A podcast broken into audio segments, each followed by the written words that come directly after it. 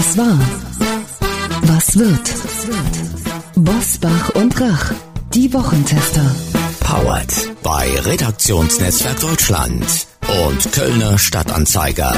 Und hier sind die Wochentester. Wolfgang Bosbach und Christian Rach. Herzlich willkommen, Christian Rach hier aus Hamburg.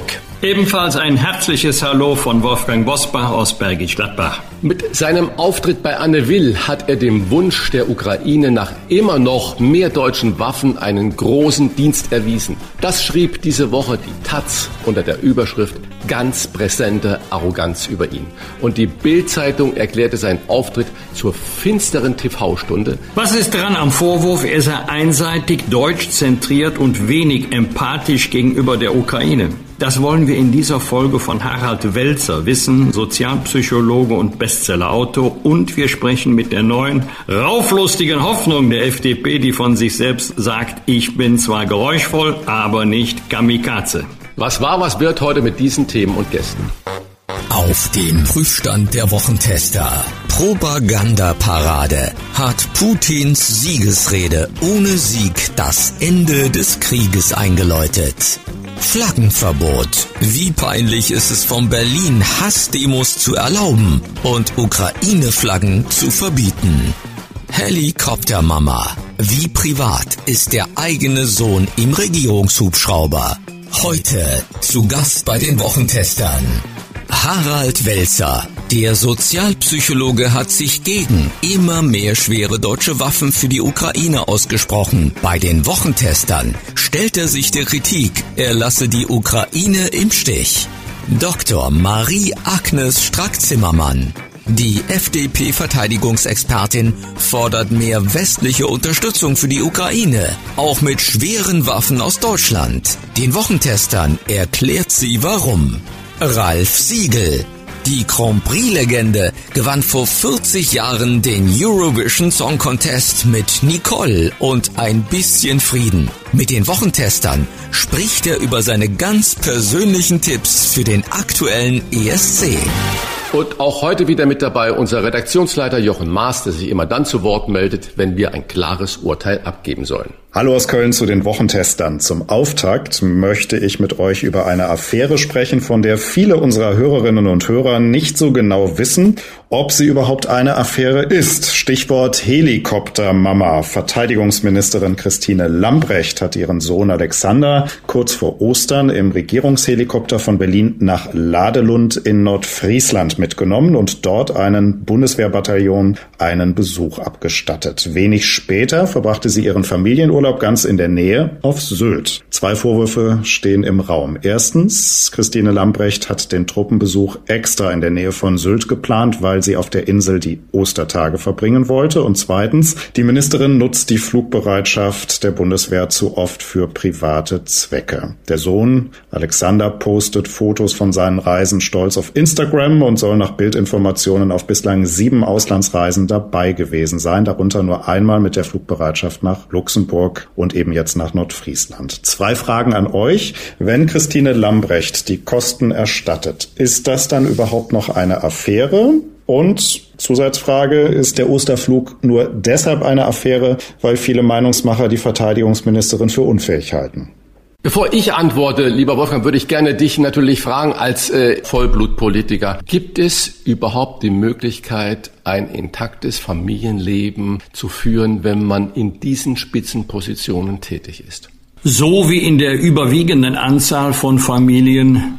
Nein. Das geht nicht, denn äh, mit 38, mit 40, ja sogar mit 50 Stunden kommt man nicht hin. Das ist das eine. Das werden immer 60 bis 70 Stunden pro Woche sein. Und dann ist man ja in der Regel nicht zu Hause. Das sind ja eher seltene Ausnahmen. Insofern ist das, was Frau Lamprecht jetzt vorträgt, für mich menschlich verständlich. Aber es ist höchst unglücklich und das muss einsortiert werden in die Abteilung. Das tut man nicht. Ich habe in den letzten Jahrzehnten so viel erlebt. Immer dann wurde es schwer, auch schwer erklärbar, wenn berufliches, schrägstich dienstliches und privates miteinander vermischt wurden.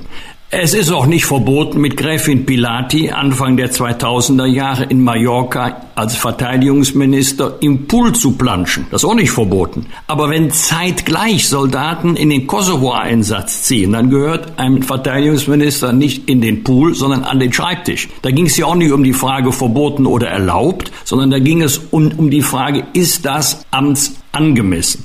Also wenn man sich das einmal ansieht, ähm, wie ist jetzt die Verteidigungslinie der Verteidigungsministerin? Sie ist ja im Moment Selbstverteidigungsministerin, dann ist es hauptsächlich, es entspricht den Richtlinien und es wurde bezahlt. Ja, vielleicht muss man mal die Richtlinien ändern. Privates ist privat und dienstlich ist dienstlich. Da haben wir schon ein Problem weniger. Und trotzdem steckt ja in der Frage viel Wahrheit. Es sind doch nicht nur die Medien, die kritisch umgehen mit der Dienstauffassung oder mit der Arbeit von Frau Lambrecht. Der zweite Teil der Frage ist natürlich berechtigt. Diese ganze Debatte jetzt unter der Überschrift Helikopter Mama hätten wir natürlich nicht wenn die Republik flächendeckend der Auffassung wäre, dass Christine Lambrecht die Idealbesetzung im Verteidigungsministerium ist. Das ist sie nicht, das wird sie auch selber wissen, das wird man auch immer von denen hören, die jetzt die Koalition bilden, allerdings nur hinter vorgehaltener Hand. Aber es ist kein Skandal, über den man sich jetzt monatelang intensiv austauschen müsste. Völlig richtig, das sehe ich auch so, das Storm in a Teacup. Zwei Dinge nur ganz kurz von mir dazu. Es ist natürlich natürlich auch wirklich an Blödheit nicht zu überbieten, dass der Sohn dann diese Bilder postet. Da hätte Mama, wenn sie schon noch so ein Helikopter-Mama ist, das sagen müssen, du kannst ja gerne mitkommen, aber das ist wirklich familienintern, wie auch immer. Aber das dann auf Instagram zu posten, ist ein Witz. Und das Zweite, die Tage war der äh, Ministerpräsident von Argentinien bei unserem Kanzler. Und dann gab es die Pressekonferenz und dann hat der Ministerpräsident diese Frage eines Journalisten natürlich mitbekommen. Und dann musste er so lachen und dann hat man ihn gefragt, warum lachen Sie denn? Sagt er, naja, das sind Probleme, die möchte ich gerne auch mal haben. Und äh, das sagt es eigentlich alles aus. Dankeschön für diesen Auftakt. Weitere Top-Themen dieser Woche jetzt. Wie war die Woche? Wolfgang Bosbach und Christian Rach sind die Wochentester. Wäre Annalena Baerbock die bessere Kanzlerin? Das fragen sich viele nach dem, ich sag mal, mutlosen Auftritt von Olaf Scholz von seiner Rede am 8. Mai und dem mutigen Auftritt von Annalena Baerbock in Kiew. Im Unterschied zum Bundeskanzler bleiben von unserer Außenministerin Worte hängen wie, Zitat, diese Opfer könnten wir sein. Und während Scholz noch überlegt, in die Ukraine zu fahren, ist Baerbock längst dort. Wolfgang, warum steckt so viel Zaudern in Olaf Scholz und haben wir Annalena Baerbock als Außenministerin unterschätzt? Also ich kann verstehen, dass ein Bundeskanzler in existenziellen Fragen nicht, gut, das ist jetzt eine Metapher, die vielleicht nicht passt, oder auch doch, dass er nicht aus der Hüfte schießen möchte, sondern dass er sich das sehr gut überlegt, dass er Pro und Contra abwägt, das ist alles in Ordnung. Aber wenn es um Leben und Tod geht, dann muss der Abwägungsprozess nach Sichtung aller Argumente schon etwas früher enden. Und es wäre auch nett, wenn der Kanzler uns mal teilhaben lassen würde an den Gedanken, die seinem Abwägungsprozess zugrunde liegen. Und Annalena Baerbock, muss ich sagen, Respekt, ich hätte ihr das nicht zugetraut, wie sie öffentlich auftritt. Ich fühle mich jedenfalls im Moment auch als Bürger des Landes von ihr nach außen gut vertreten. Interessant ist natürlich, sie sagt jetzt, richtigerweise ziemlich genau das Gegenteil, was die Grünen selber jahrzehntelang vertreten haben. Aber mir soll es recht sein, wenn sie Positionen einnimmt, die dem Interesse unseres Landes dienen. Wladimir Putins Tag des Sieges war Propaganda pur, aber keine Siegesparade. Putin wirkte müde, alt und er vermied eine neue Eskalation, zumindest in Worten. Statt von der Zerschlagung der Ukraine wie zu Kriegsbeginn spricht er heute nur noch von der Sicherheit am Donbass. Christian hat Putin mit dieser Siegesparade ohne Sieg das Ende des Krieges eingeläutet und damit vielleicht auch sogar, wenn auch ungewollt, sein Ende. Auf keinen Fall hat er das Ende irgendwie eingeläutet, aber ich wage keine Aussage über Putin, was in seinem Kopf vorgeht, was für Gedanken er hat, welche Taktik er da spielt. Wenn ich sehe, wie die Experten sich alle äußern und wie die Experten immer alle falsch liegen, ich glaube, wir können nur das im Moment annehmen, was wir erleben Tag für Tag. Wir können eine Position dazu haben. Wir können die Ukraine unterstützen, finanziell, wirtschaftlich und wie wir ja jetzt auch tun mit Waffen. Aber es ist, glaube ich, absolut müßig versuchen, in die Psyche oder in den Kopf von Wladimir Putin hineinzuschauen und zu hoffen, dass wir da irgendwas interpretieren, was uns Zuversicht gibt. Ich habe mich davon wirklich verabschiedet und solange nicht von ihm aus wirklich konkrete Angebote kommen, und zwar an die Ukraine, nicht an Berlin, nicht an Washington oder an Erdogan in der Türkei, sondern an die Ukraine, solange macht es überhaupt keinen Sinn, über irgendwelche Müdigkeiten oder sein Ende zu spekulieren. Also es ist für mich wirklich sinnlos. Wolfgang, während in Deutschland über den Einsatz von Waffen gestritten wird, fragen sich viele, wie das Kriegsziel denn überhaupt aussehen könnte. Das heißt, was will Putin erreichen? Wo wäre die Ukraine zufrieden? Mit welchem Ergebnis? Wann hat Putin denn in deinen Augen verloren? Wie könnte denn ein Kriegsende aussehen? Auch das ist nur die Spekulation im heißen Raum. Ja, wie könnte das ist und das bleibt auch Spekulation, aber man muss zurückgehen auf die Rede, die Putin am 23. Februar gehalten hat zur Begründung seiner damals sogenannten Spezialoperation in der Ukraine. Er nannte das die Entnazifizierung und er hält wohl nach wie vor die staatliche Souveränität der Ukraine für einen großen politischen Fehler, den die Sowjetunion begangen hat. Den will er jetzt wieder revidieren. Ich gehe mal davon aus, dass sein Kriegsziel ist, dass dass die Ukraine zukünftig das Schicksal von Belarus teilt, formal völkerrechtlich selbstständig, in Wahrheit aber ein Vasallenstaat Russlands. Das heißt, dass der politische Spielraum der Ukraine nur so groß sein soll, wie er von Moskau, von ihm, von Putin toleriert wird. Und genau dagegen wehrt sich die Ukraine verständlicherweise.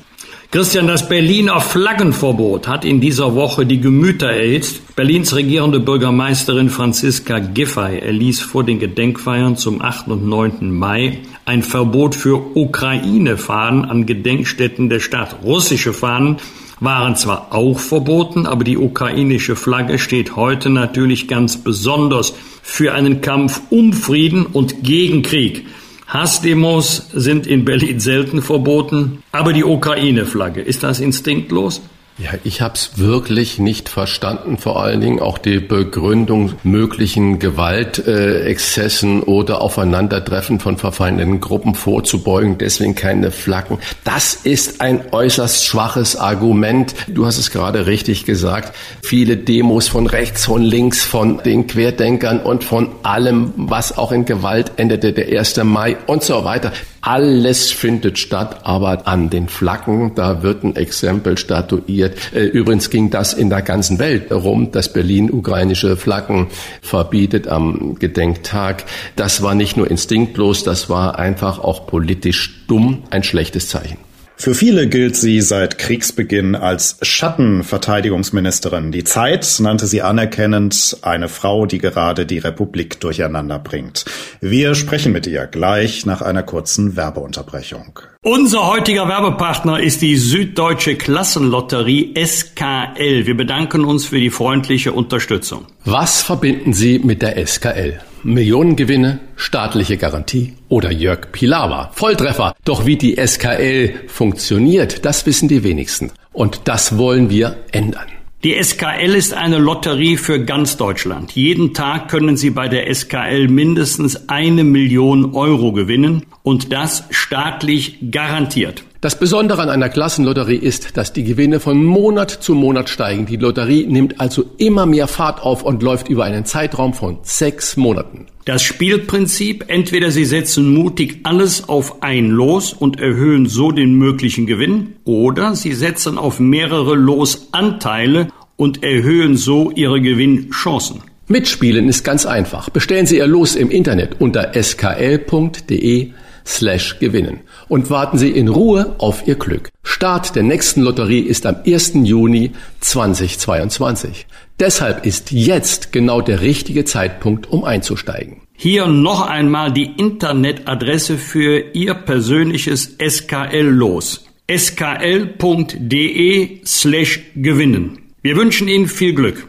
Bitte beachten Sie, Spielteilnahme ab 18. Glücksspiel kann süchtig machen. Infos auf skl.de slash Spielsucht. Klartext, Klartext. Wolfgang Bosbach und Christian Rach sind die Wochentester. Tester, Tester. Eine Frau, die gerade die Republik durcheinander bringt oder die Schattenverteidigungsministerin. So beginnen in diesen Tagen Porträts über die Vorsitzende des Verteidigungsausschusses im Deutschen Bundestag. Denn anders als die echte Verteidigungsministerin fällt sie weniger durch Urlaub als durch Klartext auf. Und sie ist zurzeit die wohl gefragteste Politikerin der FDP. Heute wird sie von uns gefragt. Herzlich willkommen bei den Wochentestern Dr. Marie-Agnes Strack-Zimmermann. Ich danke für die Einladung. Frau Strack-Zimmermann, wenn Sie derzeit Schlagzeilen über die Helikoptermutter, Zitat, Christine Lambrecht lesen, ärgert es Sie, dass das Verteidigungsministerium an die SPD gegangen ist und nicht an die FDP. Hätten Sie lieber getauscht, Justiz mit Verteidigungsministerium? Nein, die Frage stellt sich wirklich nicht.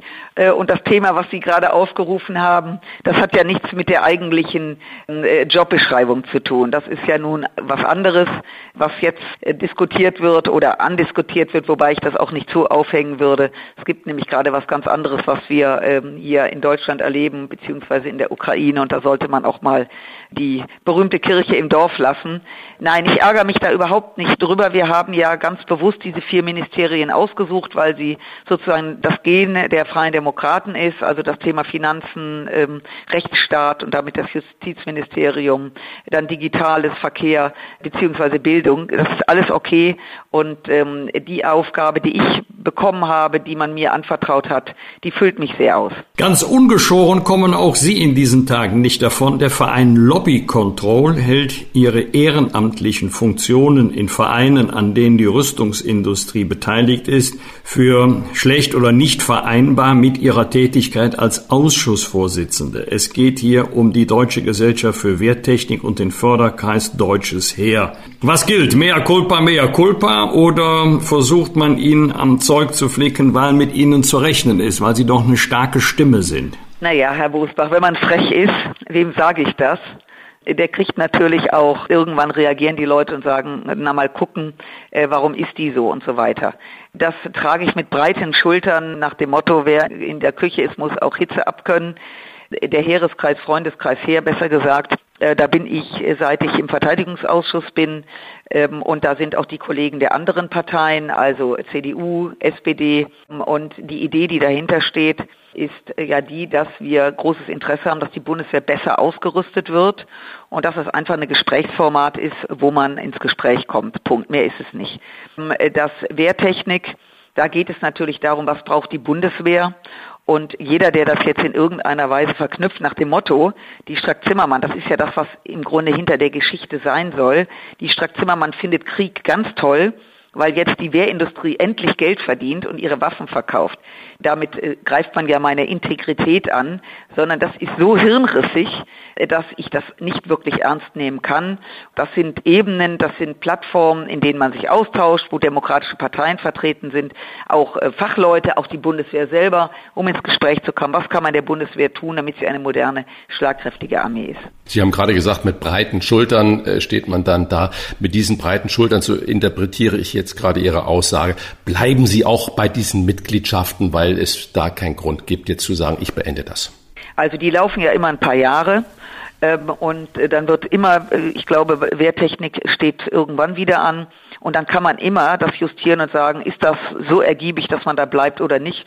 Äh, die Entscheidung behalte ich mir vor, aber losgelöst, ob man das jetzt kritisiert oder nicht. Die Freundeskreis Heer ist wieder angelaufen in der neuen Legislatur und hat man mich gefragt, ob ich weiter mich da einbringe. Und das werde ich auch weiterhin tun. Das gibt es übrigens auch für die Marine. Es gibt immer so Freundeskreise. Und wie gesagt, das Heer ist ja bei den Teilstreitkräften mit Abstand die größte Teilstreitkraft und sich dort mit Fachleuten auszutauschen was braucht das her, was kann man machen. Äh, das finde ich legitim, denn wir sind ja in Verantwortung als Verteidigungsausschuss, die Bundeswehr eben gut auszurüsten. Und wenn man auf diesen Ebenen nicht mehr diskutieren kann, ja, wo soll man dann diskutieren? Also ich sehe das relativ entspannt. Ähm, ich räume ein, dass es mich nur dann anfasst, wenn man mir im Grunde genommen äh, unterstellt, dass ich nicht integer bin. Äh, also ich war unbestechlich schon in der Sandkiste Äh, man konnte mich auch nicht für ein Eis am Stiel kaufen und deswegen da bin ich empfindlich. Aber äh, das ist halt, wenn man natürlich sich exponiert und bei einem solchen auch so harten Thema, es ist ja ein hartes Thema Krieg und löst Emotionen aus. Jetzt kann, da kann ich ja nicht erwarten, dass ich da nicht Widersacher habe. Also bevor jetzt Journalisten wieder in die Tasten greifen, ich unterstelle jetzt mal, dass Sie mit der Formel ergiebig politisch inhaltlich meinen und nichts anderes. Genau. Und die Diskussion ist ja auch eine harte. Es ist doch gar keine Frage. Wenn man sich von morgens bis abends mit ähm, Waffen beschäftigt, nun bin ich im Verteidigungsausschuss und als solches liegt das in der Natur der Sache, dass wir uns verteidigen im Bündnis, die Bundesrepublik verteidigen. Das macht man nicht mit Watteböllchen, ähm, dass wir uns damit beschäftigen. Das wird aber jetzt plötzlich ein großes Thema angesichts der, des katastrophalen Überfalls der Russen der Ukraine gegenüber. Ich habe heute Morgen in der Rheinischen Post, also derzeit meiner Hauszeitung sozusagen aus Düsseldorf, das ist ein großer Artikel mit Zeichnungen, also ich hätte fast gesagt mit Anbauanleitung ähm, der Panzerhaubitze 2000. Das wäre in den letzten Jahren überhaupt nicht vorstellbar gewesen, dass wir in einer solchen Tageszeitung Waffensysteme vorgestellt bekommt. Äh, und das zeigt, dass das Thema da ist, dass das Thema relevant ist, dass die Bundesrepublik zum ersten Mal äh, sich auch bekennt dazu, einem Land, was völkerrechtswidrig überfallen wird, zur Seite zu stehen und das eben neben humanitärer Hilfe, neben finanzieller Hilfe eben auch mit Waffen und schweren Waffen. Und das macht natürlich was mit der Gesellschaft und das äh, fördert natürlich auch eine Diskussion. Gehen wir mal zur Außenpolitik. Über Putins sogenannte Siegesparade wurde er zu einer Propagandashow ohne Sieg. Auffällig war, dass Putin eine neue Eskalation vermieden hat ist der Kaiser in Wirklichkeit nackt. Das heißt, ähm, muss er jetzt mit bitteren Realitäten konfrontiert einen anderen Kurs einschlagen? Also nackt ist er mit Sicherheit nicht. Dazu ist diese Armee äh, rein von der Quantität viel zu kraftvoll. Ähm, und äh, Putin ähm, hat sich einen Plan gesetzt, nämlich die Ukraine in wenigen Tagen äh, einzunehmen ähm, über den über die Ostukraine hinaus, denn der Krieg in der Ostukraine, der ist ja schon seit 2040 läuft der ja schon. Das haben viele vergessen oder nicht wahrgenommen. Annexion der Krim, Einmarsch in die Ostukraine, über 14.000 Tote seitdem, also bevor der Angriff jetzt stattfand. Der Krieg läuft ja schon die Invasion jetzt galt ja der kompletten Ukraine und Putin hat es ja auch immer wieder gesagt, dass dieses Land als, als eigenständiges Land nicht akzeptiert, sondern zu Russland gehört. So, und ähm, er ging wohl davon aus, in wenigen Tagen würde man in Kiew mit Fähnchen stehend auf ihn warten. Nun stellt er fest, nach 80 Tagen, äh, die Ukraine wehrt sich, äh, die NATO steht wie eine Eins, 30 NATO-Staaten, also nichts von Hirntod, wie Macron äh, vor anderthalb Jahren sagte. Die EU steht, 27 Länder plus ähm, Großbritannien, äh, Schweden und Finnland sind im Begriff, Mitglied der NATO zu werden. Gerade gestern gab es ein Abkommen zwischen Großbritannien und Schweden und Finnland, äh, dass die beiden Länder sozusagen, bevor sie in der NATO aufgenommen werden, sofern sie denn äh, einen Antrag stellen, auch geschützt werden von Großbritannien. Zwei neutrale Staaten darf man nicht vergessen. Das heißt, Putin hat wirklich ähm, mit allem gerechnet, ähm, aber äh, mit all diesen Punkten eben nicht. Und ich glaube, dass ihn das, ich weiß nicht, ob man den Mann schockieren kann oder ob er sich die Augen reibt, aber er hat eine Dynamik ausgelöst, äh, von der er sicher war, dass das nie kommt. Das liegt auch daran, dass Putin nur die Weltmächte USA, Russland, China sah. Die EU hat er für komplett weich äh, gehalten, dass da 27 Länder auf Augenhöhe eine Gemeinschaft bilden, ist ihm natürlich als Diktator völlig fremd. Und ich glaube, das ist ein hartes Erwachen von ihm. Aber er steht nicht ohne Kleider da, definitiv nicht. Man muss ihn extrem ernst nehmen. Ähm, und man sieht ja, wie bestialisch dieser Krieg ist. Es ist ja nicht nur, in Anführungszeichen, nur der Krieg unter Soldaten, sondern es werden Zivilisten abgeschlachtet, es werden Frauen vergewaltigt, Kinder verschleppt, damit sie in Russland aufwachsen und sich nicht mehr erinnern, dass sie aus der Ukraine kommen. Geburtsklinik bombardiert. Also äh, wir kennen die Bilder von Butcher, also alles, was ähm, auch sogenannte Spielregeln im Krieg äh, ja äh, übergehen. Es gibt ja auch Regeln in, in der Kriegsführung äh, da wo Kliniken sind, dass man dort nicht bombardiert, dass man Flüchtenden eine Chance hat, auch zu gehen. All das ist ja außer Kraft gesetzt und das zeigt, wie sich dieser Hass äh, dessen, was er eben hat nicht kommen sehen, das, was ich gerade aufgeführt habe, entlädt in, in wirklich Mordgelüsten der zivilen Bevölkerung gegenüber, bin, bis auch in Verschleppung, in äh, Lager, äh, Umerziehung. Also das ganze grauenvolle Programm. Und äh, er hat nicht eskaliert am 9. Mai. Ich muss dazu sagen, es wurde ja in der Presse sehr stark dieser 9. Mai äh, hervorgehoben. Äh, der, Ende des Zweiten Weltkrieges, der, das wird in in Russland gefeiert als Sieg über den Nationalsozialismus. Aber das ist ja auch ein, ein Tag, an dem wir gedenken, nämlich an das Nie wieder. Das ist ja kein gepachteter Feiertag Russlands, auch wenn Russland unvorstellbar viele, ich glaube 27 Millionen Menschen, übrigens ein Großteil aus der Ukraine, äh, wurden von Nazi-Deutschland umgebracht. Und dieses Stilisieren, also dieses Gucken auf den 9. Mai, macht ja auch Leute unruhig und denken, oh Gott, was passiert da jetzt? Ich glaube, dass die Erwartung an diesen Tag sehr hoch gesetzt wurde äh, und dann alle gesagt haben, auch er hat ja eigentlich nicht wirklich was gesagt. Er hat aber was gesagt.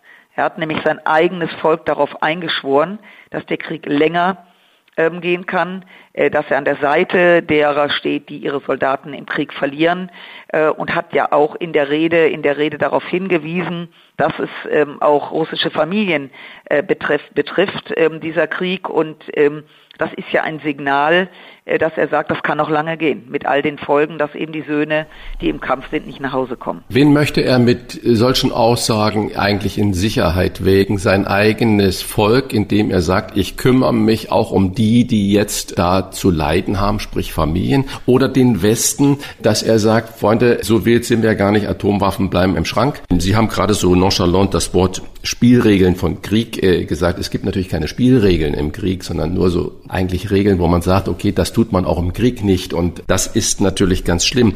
Glauben Sie, dass Putin dieser Regionalmachtgedanke, wie Obama ihn da mal betitelt hat oder Russland betitelt hat, dass ihn das wirklich tief trifft und dass er uns da so ein bisschen in Sicherheit wiegen lässt und dann aber zeigt, er ist noch eine Weltmacht? Also letztendlich wissen wir überhaupt nicht, was in seinem Kopf vorgeht, denn all das, was er sagt, ist ja nichts wert, sondern nur das, was er tut.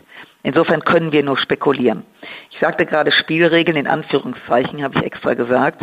Es gibt auch, nach der Genfer Konvention, gibt es auch Regeln im Krieg. Und äh, also deswegen gibt es auch das Rote Kreuz, was eben auch äh, zum Beispiel Krankentransporte ähm, sichert und wenn man das Rote Kreuz sieht, wird dieses nicht angegriffen. Ähm, das ist zum Beispiel eine Regel. So, die wird außer Kraft gesetzt. Das ist halt ein völlig entfesselter äh, Krieg. Diese Kommunikation, die ihr macht, geht natürlich nach innen wie nach außen. Nach innen die Geschichte, die er ja vorbereitet hat, der Krieg in Georgien, Annexion der Krim, nämlich dass Russland, das russische Großrussische Reich regelmäßig vom Westen angegriffen wird. Jetzt ist es wieder soweit und jetzt müssen wir uns wehren, so wie unsere Väter, Großväter, Urgroßväter. Das hat er ja auch in der Rede gesagt. Wieder kommen die Nazis, wieder werden wir überfallen und wieder muss dieses Volk auch in Erinnerung der Vorfahren kämpfen. Das ist die Geschichte nach innen. Die Geschichte in unsere Richtung äh, ist gerichtet, wir sind Atommacht, äh, wir wollen den, äh, da wird auch das Wort Dritter Weltkrieg immer wieder äh, genutzt, die Kommunikation, was könnte sein, wenn eskaliert wird, wenn Russland eskaliert. Und das macht natürlich was mit uns. Das macht mit den Menschen was, da sind viele in Deutschland, die haben Angst, das muss man übrigens sehr ernst nehmen und kann das auch nachvollziehen die natürlich keinen Weltkrieg wollen, die natürlich nicht wollen, dass Deutschland oder die europäischen Staaten in einen Krieg verwickelt werden. Und das weiß Putin. Wladimir Putin hat in der DDR gelebt. Er spricht unsere Sprache. Er kennt unsere Mentalität und er weiß, dass er mit bestimmten Schlüsselwörtern eben auch Emotionen auslöst. Äh, und der Krieg wird eben nicht nur, auch dies mit Anführungszeichen, nicht nur mit Waffen geführt. Es findet immer ein Kommunikationskrieg statt, übrigens auch ein Cyberkrieg, also in die sozialen Netzwerke rein, äh, um sozusagen die Resilienz auch Deutschlands, ganz Europas, der NATO-Staaten aufzuweichen, wehrhaft zu sein. Ähm, und insofern ist eine Kommunikation immer die Strategie nach innen, aber natürlich auch den Feind, sprich die westliche freie Welt, darum geht es ihm ja, die eben in Unsicherheit zu wägen. Ähm, das ist Teil äh, der Strategie von ihm. Es gibt so zwei, zwei populäre Formeln. Die erste, Putin darf den Krieg nicht gewinnen. Die zweite, die Ukraine darf den Krieg nicht verlieren. Doch viele fragen sich, was heißt das konkret? Wann hätte in Ihren Augen Putin den Krieg verloren? Also ich bin froh, dass Sie nicht gesagt haben, wir müssen Russland besiegen. Das hatte nämlich neulich ein Journalist mich gefragt. Das ist natürlich eine Attitüde, ähm, keiner wird Russland besiegen. Was man besiegen kann, ist den Willen äh, zu brechen, die Ukraine einzunehmen. Entscheidend ist, dass die Ukraine sich so zur Wehr setzen muss, dass ihre territoriale Integrität wiederhergestellt wird. Äh, das heißt, dass die Ukraine diesen Krieg nicht verlieren darf. Weil wir wissen, selbst wenn es einen Frieden gäbe, der sich da, darauf bezieht, dass man äh, nur auch da ein Anführungszeichen ähm, die, die Republiken, also die Ostukraine sozusagen russisch wird äh, und ein Großteil der Ukraine äh, dann ähm, äh, frei wäre sozusagen. Äh, das ist ja etwas, was deswegen so unglaublich gefährlich ist, weil wir wissen, dass das nur dazu da ist, um Atem zu holen. Und das lehrt uns auch die Geschichte, dass solche ähm, wenn, wenn man dann vom Frozen Conflict spricht, also davon, dass man erstmal Probleme einfriert, um dann weiterzuschauen, das ist unglaublich gefährlich weil wir davon ausgehen müssen, äh, dass schlichtweg er nur Atem holt, also die Armee wieder aufbaut, ähm, er wieder die wieder Waffen schmieden lässt, um dann in ein paar Jahren seinen Krieg weiterzuführen. Und das ist etwas, was wir eben nicht zulassen dürfen. Aber Frau Stark-Zimmermann, hat der Westen nicht genau das schon 2014 äh, gemacht, als Russland die Krim annektiert hat? Genau, das war der ganz, ganz große Fehler. Es ist ja viel passiert in der Zeit. 2014 Annexion der Krim. Äh, ja, der Westen hat sich aufgeregt, hat dann zu Russland gesagt, das geht gar nicht. Dann gab es ein paar Sanktionen und dann war Business as usual. Deswegen sagte ich, fortfolgende war ja der Krieg in der Ostukraine mit 14.000 Toten. Hat man, wenn man sich damit nicht intensiv beschäftigt hat, in der klassischen Tageswochenzeitung überhaupt nichts mehr drüber gelesen. Das heißt, wir haben ja, und wenn ich sage wir, die ganze westliche Welt hat das äh, als unangenehm erachtet, aber so richtig reagiert wurde ja nicht. Und das war der ganz, ganz, ganz, ganz große Fehler. Nämlich dahingehend, das war die Blaupause für Putin nach dem Motto, ähm, er kann weitermachen. Und äh, wenn man sich mit der Geschichte Russlands und der auch der äh, Geschichte Deutschland mit Russland beschäftigt. Wir wissen, es gab eine Entspannungsphase zwischen Russland und uns Anfang der 70er, als Willy Brandt Bundeskanzler war aber schon wenige Jahre später wurde der Konflikt wieder herausgeholt, als Helmut Schmidt war. Wir erinnern uns, Pershing 2 versus SS-20. Ähm, das heißt, in diesen Wellen auf der einen Seite eben erstmal äh, Ruhe behalten, um dann wieder äh, die Zerstörung aufzunehmen. Das ist etwas, was äh, immer wieder vorgekommen ist und offensichtlich haben wir vergessen, wie dieser Plan in Russland läuft und ähm, äh, haben das äh, naiv abgetan. Und es gab ja auch einen Vizeadmiral, der gesagt hat, ja, die Krim ist sowieso weg. Also auch einfach hinzunehmen. Ich meine, das muss man sich mal auf der Zunge zergehen lassen. Da, da werden territoriale Integrität, da wird einfach Grenzen verschoben äh, und keiner reagiert wirklich. Schauen Sie, die UN ist gegründet worden nach dem Zweiten Weltkrieg, damit es nie wieder so etwas gibt. Und Russland hat in der NATO-Russland-Akte ja das auch mit äh, respektiert, dass nie wieder Grenzen verschoben werden und jedes Land für sich entscheidet, in welchem Bündnis es sich bewegt. Und das wird mit diesen Kriegen einfach von der Platte geputzt. Und wir haben 14, 2014 nicht reagiert. Und umso wichtiger ist es, dass wir eben jetzt reagieren. Äh, dass wir eben das nicht durchgehen lassen, weil es geht wirklich um ganz, ganz, ganz, ganz viel gerade. Vielleicht hat Putin gedacht, der Westen, EU, NATO, die regen sich ein paar Wochen auf, wenn ich in die Ukraine einmarschieren, die regen sich aber auch wieder ab und dann geht es weiter.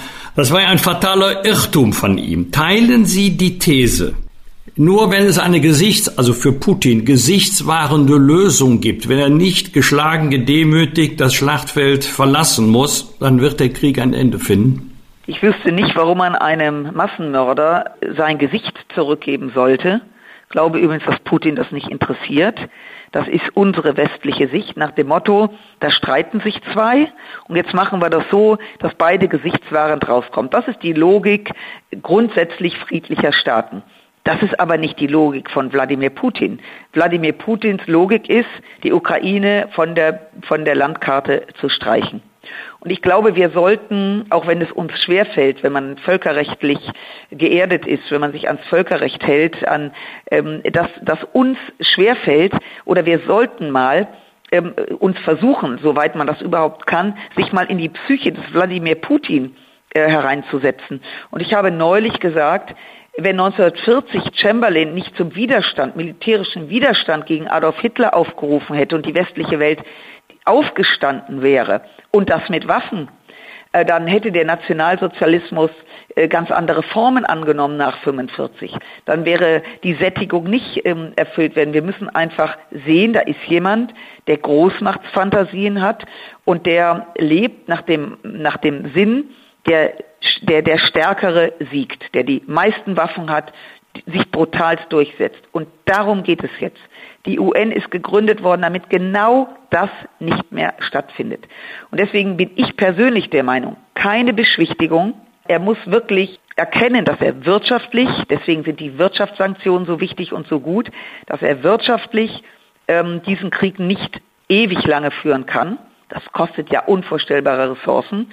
Und dass der Wille zur Freiheit der Ukrainer, aber auch der westlichen Welt Inzwischen liefern übrigens auch äh, Australien Waffen, also auf der anderen Seite der Erd, des Erdballs. Sie könnten ja auch sagen, Leute, was da auf der anderen Seite des Erdballs ist, ist jetzt wirklich weit weg. Nein, das berührt die komplette westliche Welt. Und deswegen keine Beschwichtigung, äh, sondern es geht darum, dass man den Willen Putins, dieses Land zu annektieren, der muss gebrochen werden und seine Reserven müssen durch den, durch den Abwehrkampf ähm, geschwächt werden. Den Willen Putins brechen, das klingt natürlich unglaublich stark. Am Ende wird man trotzdem reden müssen, mit ihm auch reden müssen oder mit seiner Führung reden müssen, um an irgendeiner Stelle den Krieg so oder so zu beenden. Und wenn ich jetzt dann in die Zukunft schaue, es gibt ja dieses wunderbare Gesprächsforum G20, das wird ja die dieses Mal von Indonesien ausgerichtet und der indonesische Präsident hat auch äh, Wladimir Putin zu diesem G20-Gipfel im November nach Bali eingeladen. Ich stelle mir das jetzt vor, der Krieg geht so weiter, wenn man den US-Geheimdiensten glauben darf, wenn man unseren Standpunkten glauben darf. Es wird auch bis November noch nichts entschieden sein und dann kommt Putin da angereist. Macht dann so ein Gipfel Sinn oder ist es genau das richtige Forum, dann mit ihm in so einem Kreis zu reden und vielleicht zu bewegen, irgendwie zu einem Schlusspunkt zu kommen? Oder sagen Sie, never ever trust him again? Wer sitzt denn am Tisch von G20? Mir wäre neu, dass die Ukraine dort am Tisch säße. Und die Ukraine ist das Land, was überfallen wird. Das ist das Land, wo Menschen auf der Flucht sind und wo gekämpft wird und die unheimliches Leid ertragen. Wenn es denn Friedensgespräche geben sollte, was ja jeder von uns begrüßen würde, dann zwischen Wladimir Putin und Zelensky, zwischen den Präsidenten dieser beiden Staaten. Und dann muss die Ukraine als eigenständiges Land entscheiden, gäbe es einen Kompromiss, an den ich nicht glaube, weil Putin will keine europäische Vielfalt, ähm, sondern er will schlichtweg, ähm, er will auch kein Ergebnis, sondern sein Ergebnis ist, ähm, die sogenannte historische Einheit von Russland wiederherzustellen. Und deswegen, wenn es wie auch immer einen Kompromiss oder wie auch immer geartet gäbe, einen, einen Friedensabschluss, kann der nur zwischen Russland und der Ukraine stattfinden und nur die Ukraine kann dann für sich entscheiden, gehen sie auf mögliche Angebote ein, die immer bedeuten würden, dass sie territoriale Verluste hinnehmen müssen und die immer wieder bedeuten würden, dass, wenn Putin wieder Atem holt, ein weiterer Einmarsch aber sowas von sich erfolgt. Aber letztendlich ist das die Entscheidung der Ukraine. Deswegen glaube ich, dass der G20-Gipfel mit Wladimir Putin das falsche Signal ist. Ähm, ich weiß auch nicht, ob die Regierungschefs der G20 mit ihm abgelichtet werden wollen. Der Mann ist ein Massenmörder, der ist verantwortlich für unvorstellbares Leid. Ähm, und äh, ihn dort an den Tisch zu bitten, ohne dass die Ukraine dabei sitzt, halte ich für äh, unter den momentanen Voraussetzungen für fatal. Zwei offene Briefe haben in der vergangenen Woche die Republik bewegt. Im Kern ging es um die Frage, wie schwer die Waffen sein dürfen, die Deutschland der Ukraine liefert. Alice Schwarzers Veto gegen weitere schwere Waffen haben sie mit den Worten kritisiert. Zitat, das können nur Leute sagen, die mit dem Hintern im Warmen sitzen. Zitat Ende. Gibt es für Sie Grenzen bei der Hilfe durch Waffenlieferungen? Ich habe diese Diskussion sehr gerne mit Frau Schwarzer geführt und auch mit gegenseitigem Respekt ähm, kann diese Meinung aber in keiner Weise teilen, dieser offene Brief. Ähm, der ja auch äh, kommentiert wurde von einigen mit ähm, äh, lieber ein ähm, ungerechter Frieden als ein gerechter Krieg, was ich schon bemerkenswert finde. ich kann das überhaupt nicht teilen. Ich glaube, ähm, und deswegen sagte ich das mit dem Hintern im Warmen, ähm, dass wir hier beurteilen, wann etwas zu Ende geht, dass wir sozusagen über den Kopf der Ukraine sagen, jetzt muss doch mal Schluss sein, äh, diese Bilder sind ja schrecklich, jetzt muss mal aufgehört werden damit, das kann doch nur die Ukraine selber. Ähm, und man macht sich damit äh, der, der, des Narrativs des Wladimir Putin zu eigen. Ich habe in der ich habe in der Diskussion äh, mit Frau Schwarzer gesagt, wir müssen uns mal vorstellen, ähm, wir haben eine nette Wohnung und irgendjemand will diese Wohnung haben, äh, weil er seine eigene Wohnung als zu klein erachtet und möchte die auch. Ähm, bricht in die Wohnung ein, bringt den Hausherrn um, vergewaltigt die Hausfrau äh, und verschleppt das Kind. Und dann kommen die Nachbarn und sagen, also damit jetzt Ruhe ist bei diesem Lärm, ähm, geben wir die Hälfte der Wohnung mal dem Aggressor. Da würde jeder sagen, Moment mal, was ist das? Ist das Recht? Nein, das ist nicht Recht. Reden wir von Gerechtigkeit? Nein, reden wir auch nicht. Äh, Frau Schwarzer hat dieses Beispiel von sich gewiesen. Aber es ist genau das runtergebrochen, was jetzt gerade passiert. Putin überfällt die Ukraine, er bringt die Männer um, er lässt Frauen vergewaltigen und Kinder verschleppen und als Dank soll er einen Teil der Ukraine bekommen. Ich habe eine andere Auffassung von Völkerrecht und ich glaube, auch wenn es für uns unbequem ist, ich glaube, dass jetzt dieser Krieg ähm, geführt werden muss, um Ihre Frage konkret zu beantworten. Ja, ich bin der Meinung, dass man die Ukraine neben dem militärischen Material, wir haben ja schon sehr viel geliefert. Ich habe heute übrigens relativ viel darüber in der Rheinischen Post auch gelesen. Ich war überrascht, was da alles drin steht. So viel Geheimnis, zum Geheimnis halten. Aber ähm, dass ich der Meinung bin, dass wir schweres Gerät schicken müssen. Wir machen das ja nicht alleine. Wir machen das mit vielen Staaten zusammen. Äh, wie gesagt, selbst Australien, USA, die Briten, andere Staaten um uns herum, die baltischen Staaten, äh, Polen, äh, dass wir ja im Verbund dieses machen. Das, was wir können, ähm, und das sollten wir auch weitermachen. Das ist ja ein Teil, was die Bundeswehr hat, ein Teil, was die Industrie hat. Das muss natürlich hergerichtet werden. Ähm, ähm, und genau so, wie es jetzt endlich läuft, sofern es läuft, da gibt es noch einen da hakt es noch etwas, aber ähm, ist genau so muss es sein. Und ich bedauere zutiefst, dass wir erst ähm, ungefähr nach 70 Tagen diesen Weg gegangen sind äh, und nicht schon deutlich früher. Es mag sich jetzt paradox anhören, aber verbinden Sie die Lieferung schweren Waffen mit der Hoffnung auf Deeskalation? Ich glaube, dass man, das mag jetzt für manche schräg sein, nach dem Motto, wenn man Waffen schickt, das ist ja auch die Argumentation von Ali Schwarzer und ihren Freunden, dass wenn man Waffen schickt, ja der Krieg weitergeht. Ich war in der Ukraine mit meinen beiden Kollegen Anton Hofreiter und Michael Roth und wir haben mit Betroffenen gesprochen, äh, auch mit unter anderem auch mit denen, die im Kampf sind, die uns gesagt haben, mit jedem Tag, den wir die unter Ukraine auch mit Waffen unterstützen, ist ein Tag, um die um die Freiheit dieses Landes, die Werte dieses Landes, Demokratie, Freiheit, Menschenrechte zu schützen. Und das ist unser Auftrag. Und wenn die Ukraine heute sagen würde, äh, es wird eine äh, Waffenruhe geben, wir werden ein, eine Option haben mit Russland, dann wird die Ukraine uns das sagen. Solange die Ukraine aber für ihr Land kämpft, und ich sage das, klingt immer sehr pathetisch, es geht einfach um unsere westlichen Werte, die nach 1945, nach dem grauenvollen Zweiten Weltkrieg eben ähm, das Völkerrecht geprägt haben.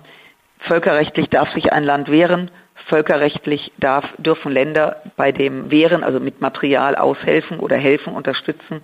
Und daran sollten wir uns äh, auch festhalten. Unglaublich laut wird sich ja der ukrainische Botschafter in Deutschland Andrei Melnik und er fällt ja nicht gerade durch Diplomatie im Umgang mit der Bundesregierung auf. Er hat mittlerweile den Spitznamen Wutdiplomat. Wenn ich jetzt an Richard Grenell, hieß er ja, der US-Botschafter während der Trump-Zeit denke, da hat sich ja das ganze Land extrem über den Chefbotschafter der Amerika aufgeregt. Nehmen Sie Melnik diese Attacken übel, die er da reitet? Also über Grenell, um das kurz äh, abzuarbeiten, äh, der ja vorher bei einem Radiosender gearbeitet hat und auch die Attitüde eines Vox-Redakteurs hatte, kann man nur sagen, dass er ähm, kein Diplomat war und äh, gut, äh, er war ja dann auch nach einer Zeit lang wieder in Kalifornien. Bei Melnick, also ich habe mich mit ihm extrem gestritten, weil ich die Tonalität auch nervig finde. Der Unterschied zu Richard Grenell ist natürlich, dass der Botschafter der Ukraine ähm, der schon sehr lange Botschafter ist, vorher äh, Generalkonsul in Hamburg war, wo er durchaus auch rustikal auffiel, ähm, dass er natürlich sein Volk in einem schweren Krieg ist und überfallen worden ist.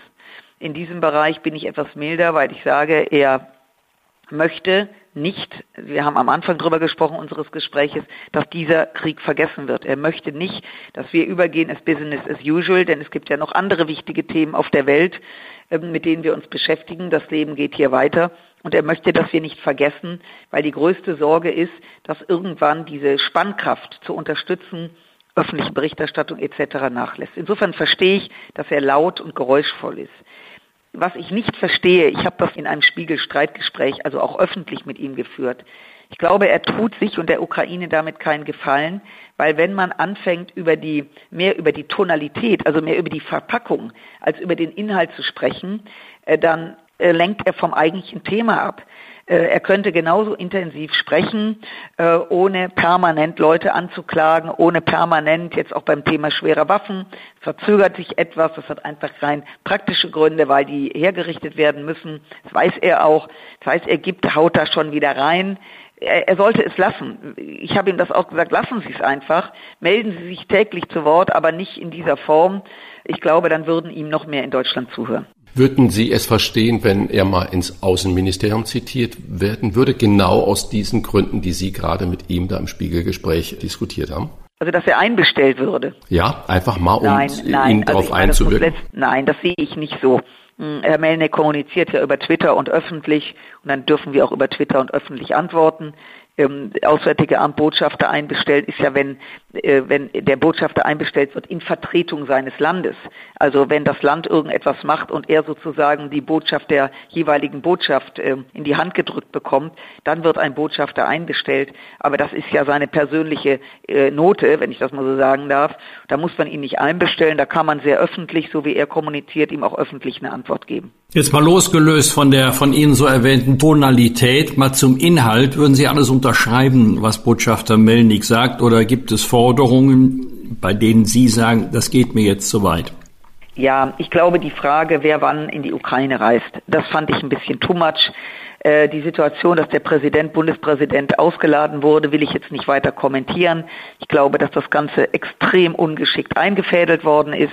Ähm, zumal der Bundespräsident sich ja äh, sozusagen an die Delegation der baltischen Staaten und Polen mit drangehängt hat, äh, um dorthin zu fahren. Offensichtlich stieß das auf Verwirrung oder Irritation. Trotzdem geht es natürlich nicht, ähm, dass man den Bundespräsidenten der Bundesrepublik auslädt. Also vielleicht hätte man das im Vorfeld mal klären sollen. Das ist das eine dass man dann sagt, also der Bundespräsident, den wollen wir nicht, ähm, er, weil er auch Außenminister war und, und, und so weiter und die Politik mitgetragen hat der letzten Jahre. Nee, jetzt soll mal der Kanzler kommen, der hat schließlich qua Verfassung auch viel mehr Rechte in Deutschland. Das geht nicht. Also wer dorthin reist, ähm, das muss, äh, muss dem erstens mal Deutschlands, aber vor allen Dingen der Person ähm, überlassen bleiben, ob er diese Reise macht.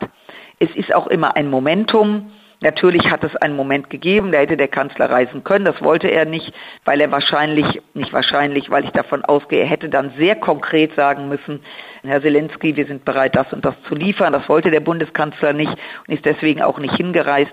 Ich gehörte aber immer zu denen, die gesagt haben, das muss jeder für sich wissen. Ähm, und äh, ich bin sicher, irgendwann wird der Kanzler das auch machen. Äh, aber da muss Herr Melnick ähm, äh, sich echt am Riemen reißen.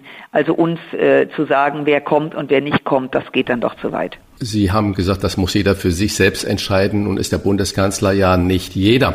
Und wenn unsere Außenministerin Annalena Baerbock in dieser Woche Kiew besucht hat und ein so großes Echo hier stattfand, und zwar ein positives Echo, weil sie so sprach, wie man sich eigentlich von unserem Bundeskanzler gewünscht hätte, schadet äh, das eigentlich der Reputation der Bundesregierung oder des Bundeskanzlers? Die Reise war super von Frau Baerbock. Frau Baerbock, vielleicht ist es gut, wenn Frauen reisen, wenn ich das mal so sagen darf. Irgendwie finden die die bessere Tonalität. Auch die Reise von der Bundestagspräsidentin war äh, sehr gut, weil sie eben auch, ähm, ich sag mal, genug Emotionen hat. Das ist ja, äh, wir reden ja hier von Menschen und von Menschen, die umgebracht werden und von einer Brutalität und damit Empathie ranzugehen, mit einem offenen Herzen neben einer sachlichen Realpolitik, das ist einfach gut und das ist, steht den Damen, die gereist sind, das steht uns einfach gut zu Gesicht. Das andere ist, was Sie ansprechen, ist die Art der Kommunikation des Kanzlers. Jetzt habe ich häufig was dazu gesagt. Ich will das jetzt auch nicht überstrapazieren. Ähm, ja, ich wünschte mir eine andere Kommunikation. Er hat ja jetzt auch die deutsche Bevölkerung äh, am 8. Mai um 18 Uhr, ähm, also an dem besagten Sonntag vor dem 9. Mai, hat er ja angesprochen äh, und hat äh, mit ihnen gesprochen. Das war ja schon mal ein ganz guter Schritt. Ich will jetzt auch nicht jede Rede des Kanzlers kommentieren, das steht mir auch nicht zu.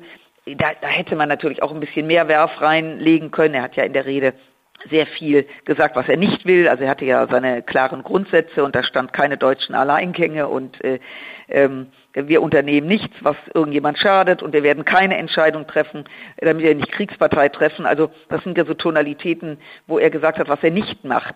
Ich persönlich hätte ihm eine andere Rede geschrieben und hätte gesagt, unsere Grundsätze sind, was wir machen. Aber das ist jetzt vielleicht auch ein bisschen Semantik das ist halt jeder kommuniziert anders. Ich glaube nur, dass es wirklich dringend erforderlich ist. Unter der großen Überschrift Zeitenwende. Zeitenwende ist eben nicht nur wichtig, natürlich viel Geld mal in die Hand zu nehmen und die Bundeswehr anders auszurüsten.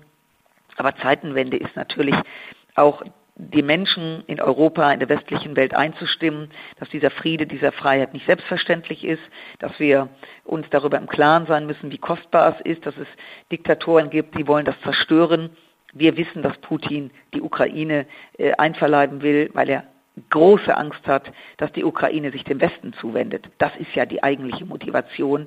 Äh, und ähm, dieses Sprechen an die Bevölkerung. Es geht jetzt um ganz, ganz viel junge Leute aufzurufen, die in den 90er geboren wurden, in einem Jahrzehnt, wo die EU gewachsen ist, äh, wo äh, die Mauer weg war, ähm, zu sagen, Leute, das ist gelebte Geschichte und jetzt kommt leider Jetzt kommen wieder die Jahre, nach den fruchtbaren Jahren, die Dürrejahre, das haben wir ja schon, kennen wir ja schon aus der Bibel, ähm, dass man das, dass man die Menschen da mitnehmen muss. Nicht, verstehen Sie mich bitte nicht falsch, nicht um Menschen Angst zu machen. Wenn man in der Politik ist, ist es unsere Aufgabe, den Menschen zu vermitteln, auch wenn wir unterschiedlicher Meinung sind, ihr könnt nachts ruhig schlafen, wir kümmern uns. Und wir raufen auch um den besten Weg. Also wir sollen keine Angst verbreiten.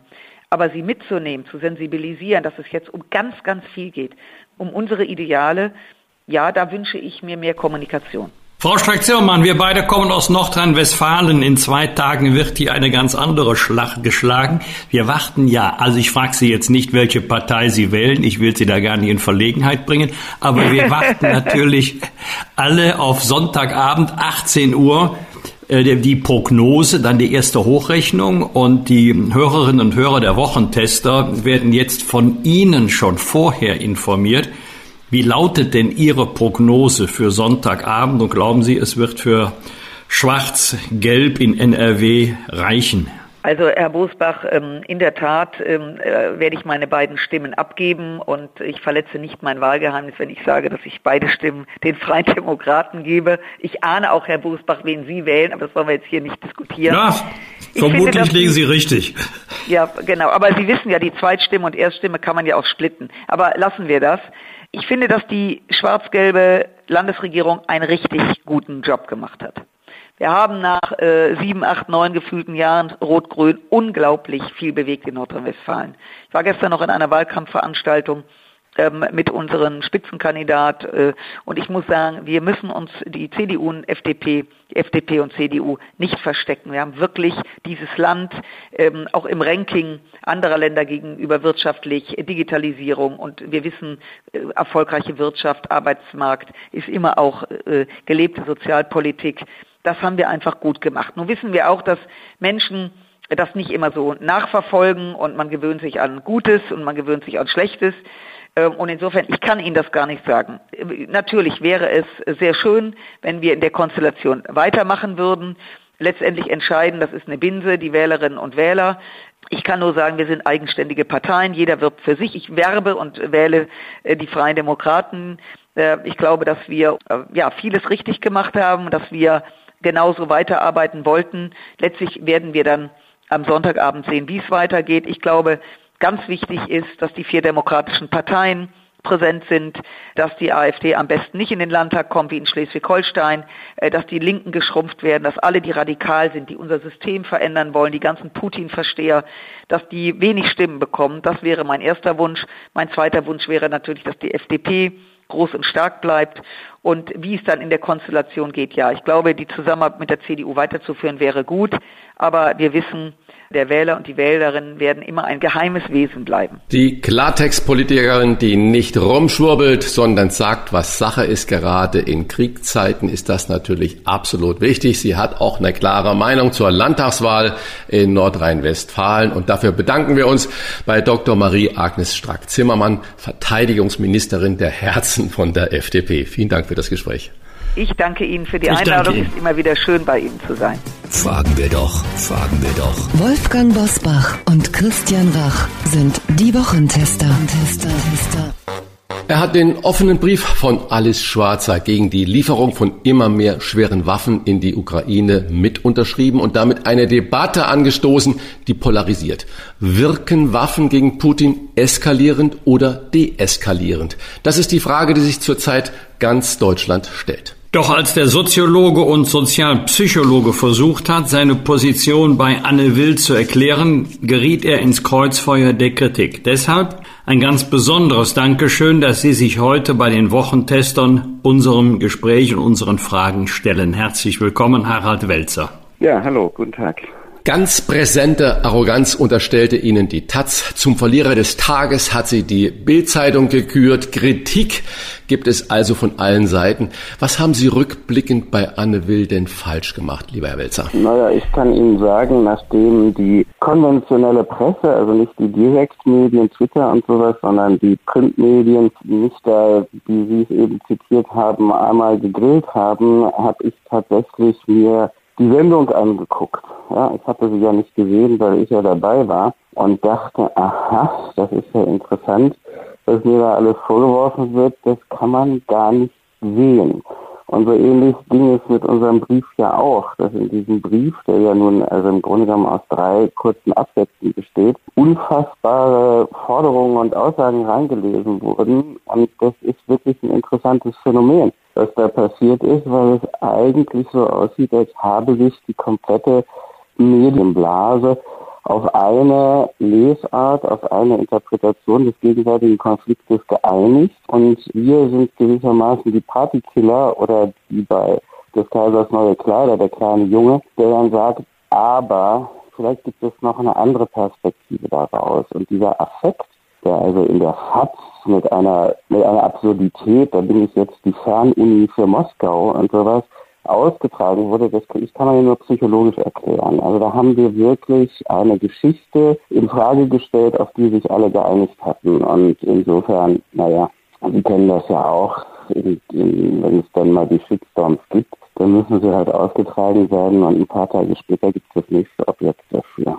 Der ukrainische Botschafter Andriy Melnik hat Ihnen in der gerade erwähnten Sendung moralische Verwahrlosung vorgeworfen. Trifft Sie so etwas persönlich oder wenn ja, wie lange? Nein, überhaupt nicht. Herr Melnik ist ja in vollkommener Unkenntnis über meine Arbeit, hat auch kein Interesse daran, überhaupt verstehen zu wollen, was ein Gegenargument ist, sondern seine rhetorische Methode ist ja die Diskreditierung und insofern hat mich das jetzt weder persönlich noch inhaltlich irgendwie getroffen. Im Moment sind ja viele, die mit Ihnen gemeinsam diesen Brief unterschrieben haben in vielen Talksendungen. Und da fällt mir auf, dass zum Beispiel Markus Lanz fast jeden Tag einen dieser Kollegen dabei hat und er fragt immer, nun sagen Sie doch mal, sind Sie für Waffenlieferungen oder gegen Waffenlieferungen? Und wenn man dann versucht, die Position zu erklären, dann sagt äh, Lanz immer, nee, nein, das war nicht die Frage, sind Sie dafür oder dagegen? Erklären Sie uns doch jetzt bitte mal Ihre Position. Etwa die Hälfte der Deutschen haben Sie ja laut Umfragen auf Ihrer Seite. Was ist genau Ihre Position? Ist es schwarz-weiß, also, so wie Markus Lanz das fragt? Naja, eben gerade nicht.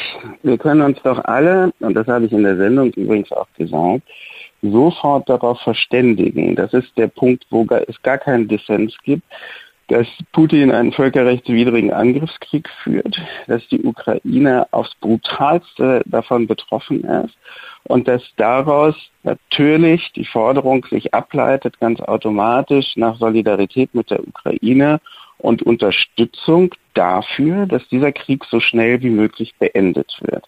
So, das ist, glaube ich, Konsens. Und deshalb sind auch Angriffe des Botschafters gegenstandslos.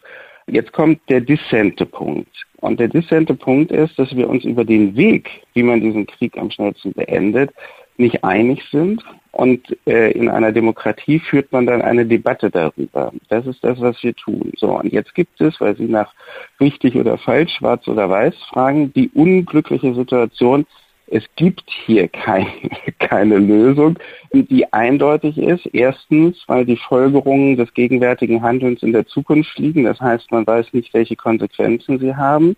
Und zum anderen, dass die Situation deswegen komplex ist und nicht schwarz-weiß, weil die Interessen des angegriffenen Staates nicht identisch sind mit den Interessen der NATO oder der umliegenden Staaten, die ja dafür sorgen müssen, dass der Krieg nicht auf sie übergreift.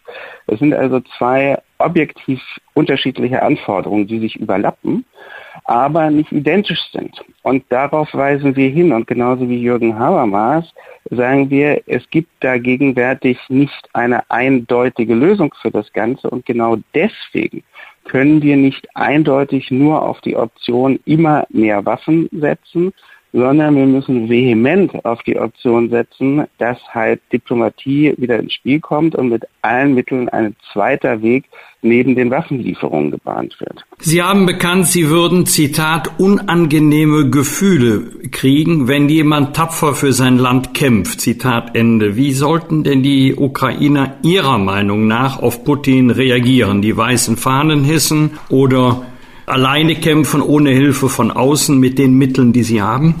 Nein, nein, das Zitat bezieht sich auf die Sprache. Und wir haben seit dem 24.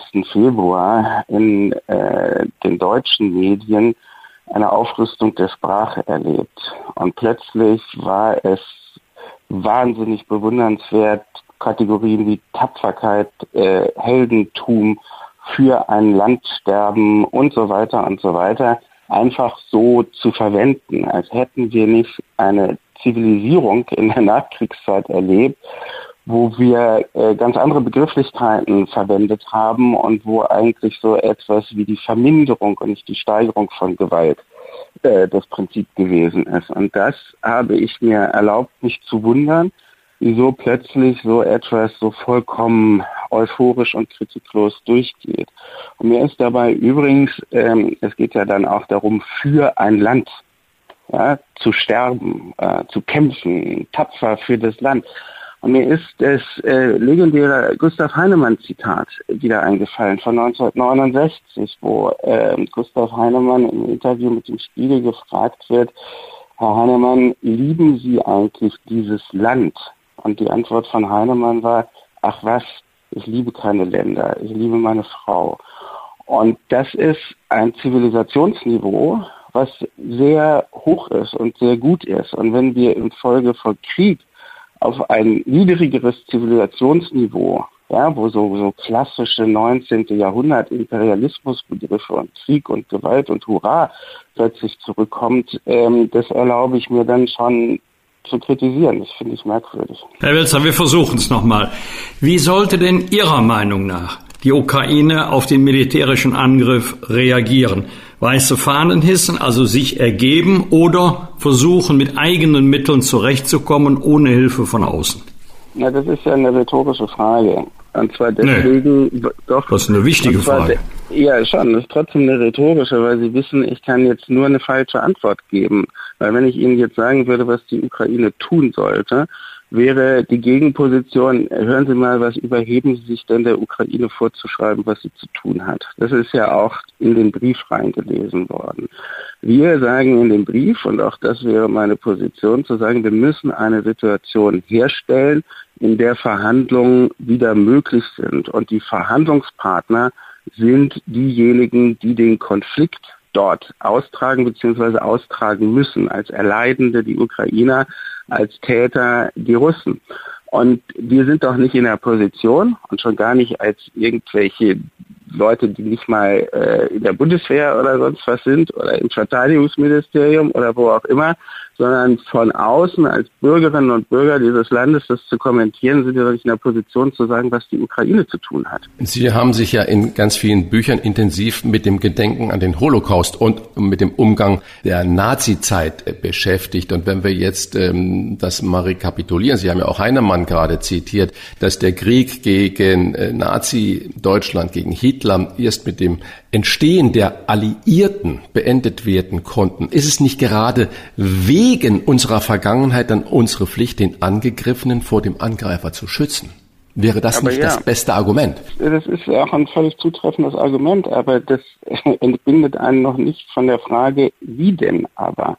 Ja, und dann ist es doch die große Frage, ist in diesem Konflikt, der ja nun anders wie soll man sagen, sowohl von der Geografie als auch von der Lage der sogenannten Alliierten und von dem, was der Diktator macht, doch in vielen Aspekten total verschieden mhm. ist. Aber nach dem Wie hat sie ja Wolfgang Bosbach gerade gefragt.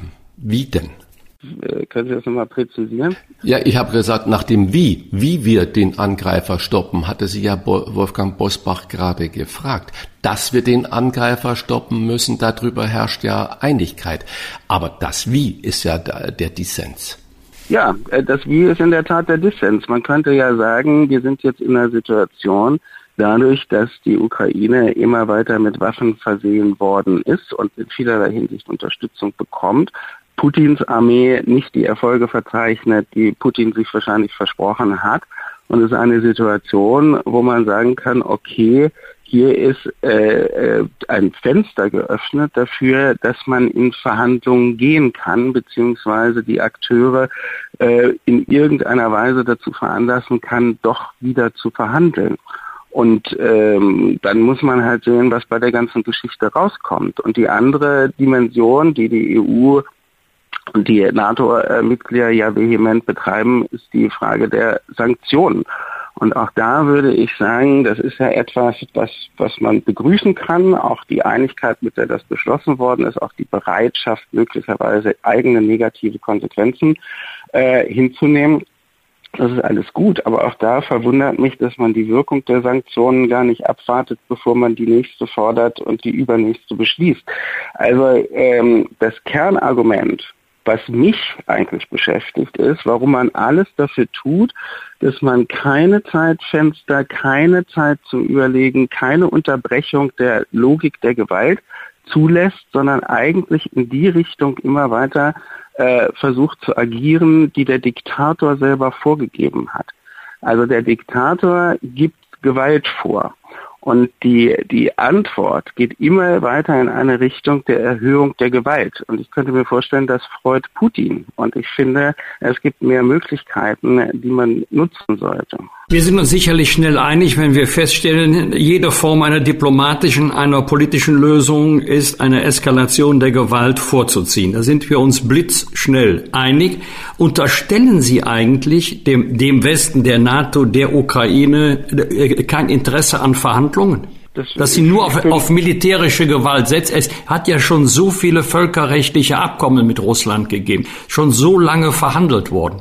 Und der, den Ergebnis, ja. die Ergebnisse können wir jetzt besichtigen, die Trümmer. Ja, aber wir können auch besichtigen, was passiert, wenn die Gewalt immer weiter eskaliert. Und das Interessante ist doch, Herr Bosbach, Sie sind doch sozusagen mit allen Wassern gewaschen durch Ihre jahrzehntelange intime Kenntnis von Politik. Wann brauchen wir denn Diplomatie? Wir brauchen ja nicht Diplomatie, wenn wir Verhandlungspartner haben, die zu Verhandlungen bereit sind sondern die Stunde der Diplomatie schlägt genau dort, wo es erstmal der Weg zu Verhandlungen schwierig zu sein scheint. Genau da ist die Diplomatie gefragt. Und es ist einfach bedrückend, vielleicht auch noch als Korrektur. Unser Brief richtet sich ja nicht an die NATO oder die Weltgemeinschaft, sondern richtet sich, der Brief richtet sich an den deutschen Bundeskanzler und an die deutsche Bundesregierung. So. Und da haben wir in den vergangenen Wochen eine Eskalation erlebt, äh, die sich immer so formulierte, auch in den Medien, der Kanzler muss unter Druck gesetzt werden. Wir müssen Druck ausüben. Dann liest man hinterher, hält äh, äh, Scholz den Druck aus. Der Druck erhöht sich. Und da fragt man sich doch, Leute, wo liegt denn eigentlich der Gewinn, wenn ein verantwortlicher, der verantwortliche Politiker eine zukunftswirksame Entscheidung treffen soll von ungeheurer Tragweite und man ist dafür, den unter Druck zu setzen? Ich bin für das totale Gegenteil. Der soll die Möglichkeit haben, nach allen verfügbaren Daten und Informationen eine Entscheidung zu treffen oder Entscheidungen zu treffen, Entscheidungsrichtungen zu bahnen, die seinem Amtseid entsprechen. Wo kommt denn die Idee her, dass man den unter Druck setzen muss? Und wo kommt sozusagen diese wie soll man sagen, diese, diese, dieser Bellizismus eines Anton Hofreiter und so weiter her, äh, der für sich selber in Anspruch nimmt, diesen Druck ausüben zu wollen. Warum denn? Wo ist denn dafür die Legitimation? Ich finde das schädlich. Mhm. Mal andersrum. Im Moment, äh, nach, nach offiziellen Schätzungen, äh, haben wir schon etwa acht Millionen Menschen, die die Ukraine äh, verlassen haben, in der Hauptsache Frauen und Kinder. Und im Moment stellt man ja wieder fest, dass sehr, sehr viele Frauen mit ihren Kindern wieder zurückgehen in die Ukraine. Und man fragt die Menschen dann, warum eigentlich? Und dann sagen sie, wir wollen meinem Mann, meinem Vater, meinem Bruder äh, und so weiter, dem Vater meiner Kinder zur Seite stehen. Wir wollen sie unterstützen, wir wollen helfen, wo wir nur können. Und jetzt die persönliche Frage an Sie, äh, Herr Welzer. Wenn Sie jetzt in der Ukraine leben würden und dann kommt diese Aggression der russischen Armee, wie würden Sie sich und Ihre Familie verteidigen? Oder neutral gefragt, äh, wie würden Sie denn mit der russischen Armee umgehen? Würden Sie sagen, okay, kommt kommt hier, Sie ziehen sich aus und sagen, ich bin unbewaffnet und jetzt macht, was ihr wollt. Was wäre Ihr persönliches Verhalten? Das sage ich Ihnen gar nicht, was mein persönliches Verhalten wäre, weil wir das uns überhaupt nicht vorstellen können, äh, wie man reagieren würde, wenn man unmittelbar angegriffen wäre, sowohl persönlich als auch als Angehöriger einer Gesellschaft, die angegriffen wird. Das ist ja wohlfeil sich da aus einer, aus einer warmen Außenposition jetzt zu imaginieren, was würde man da machen. Ich sage Ihnen stattdessen das, was ich vorhin schon gesagt habe, dass wir zwei verschiedene Logiken haben. Die Logik der Angegriffenen und die Reaktionsweise ist eine andere als die Logik derjenigen, die von außen mit der Aufgabe konfrontiert sind, einerseits Solidarität zu zeigen, andererseits zu verhindern, dass dieser Krieg sich entgrenzt und am allerbesten dafür zu sorgen, dass er so schnell wie möglich beendet wird. Das ist nicht identisch. Es gibt einen Overlap zwischen diesen Dingen, deshalb sind wir auch Beteiligte, aber es ist nicht identisch. Die Ukraine darf den Krieg nicht verlieren. Anders formuliert, Putin darf den Krieg nicht gewinnen. Würden Sie diese beiden Sätze unterschreiben? Und wenn Sie zustimmen, wie wäre es in Ihren Augen? Wann hat Putin den Krieg verloren, wenn er seine Kriegsziele ja, nicht erreicht hat?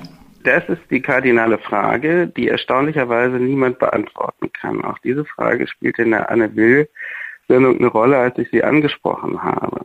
Und dann sehen wir, wenn man das Ganze betrachtet, von der Rhetorik her, dass es überhaupt keine Einigkeit darüber besteht, was die Kriegsziele sind. Wir hatten zu Beginn des Krieges, glaube ich, das eindeutige Kriegsziel, er muss so schnell wie möglich beendet werden. Jetzt changiert das Kriegsziel zwischen einer Schwächung Russlands, so dass dieses Land nie mehr einen Angriffskrieg führen kann, wie der amerikanische Verteidigungsminister sagt, es gibt, wie der Bundeskanzler sagt, äh, keine andere Lösung, als dass die Ukraine bestehen bleibt. Ähm, es gibt tausend verschiedene Formulierungen, unter anderem die, die Sie eben zitiert haben. Die Ukraine darf nicht verlieren, Russland darf nicht gewinnen. Aber was heißt das? Was bedeutet das? Und es ist ein ganz, ganz großes Versäumnis sowohl der Bundesregierung als auch der NATO, dass wir unter der Hand äh, Kriegsziele verändern, aber völlig undefiniert ist, was das eigentlich sein soll. Und jetzt kommt nochmal ein ganz entscheidender Punkt.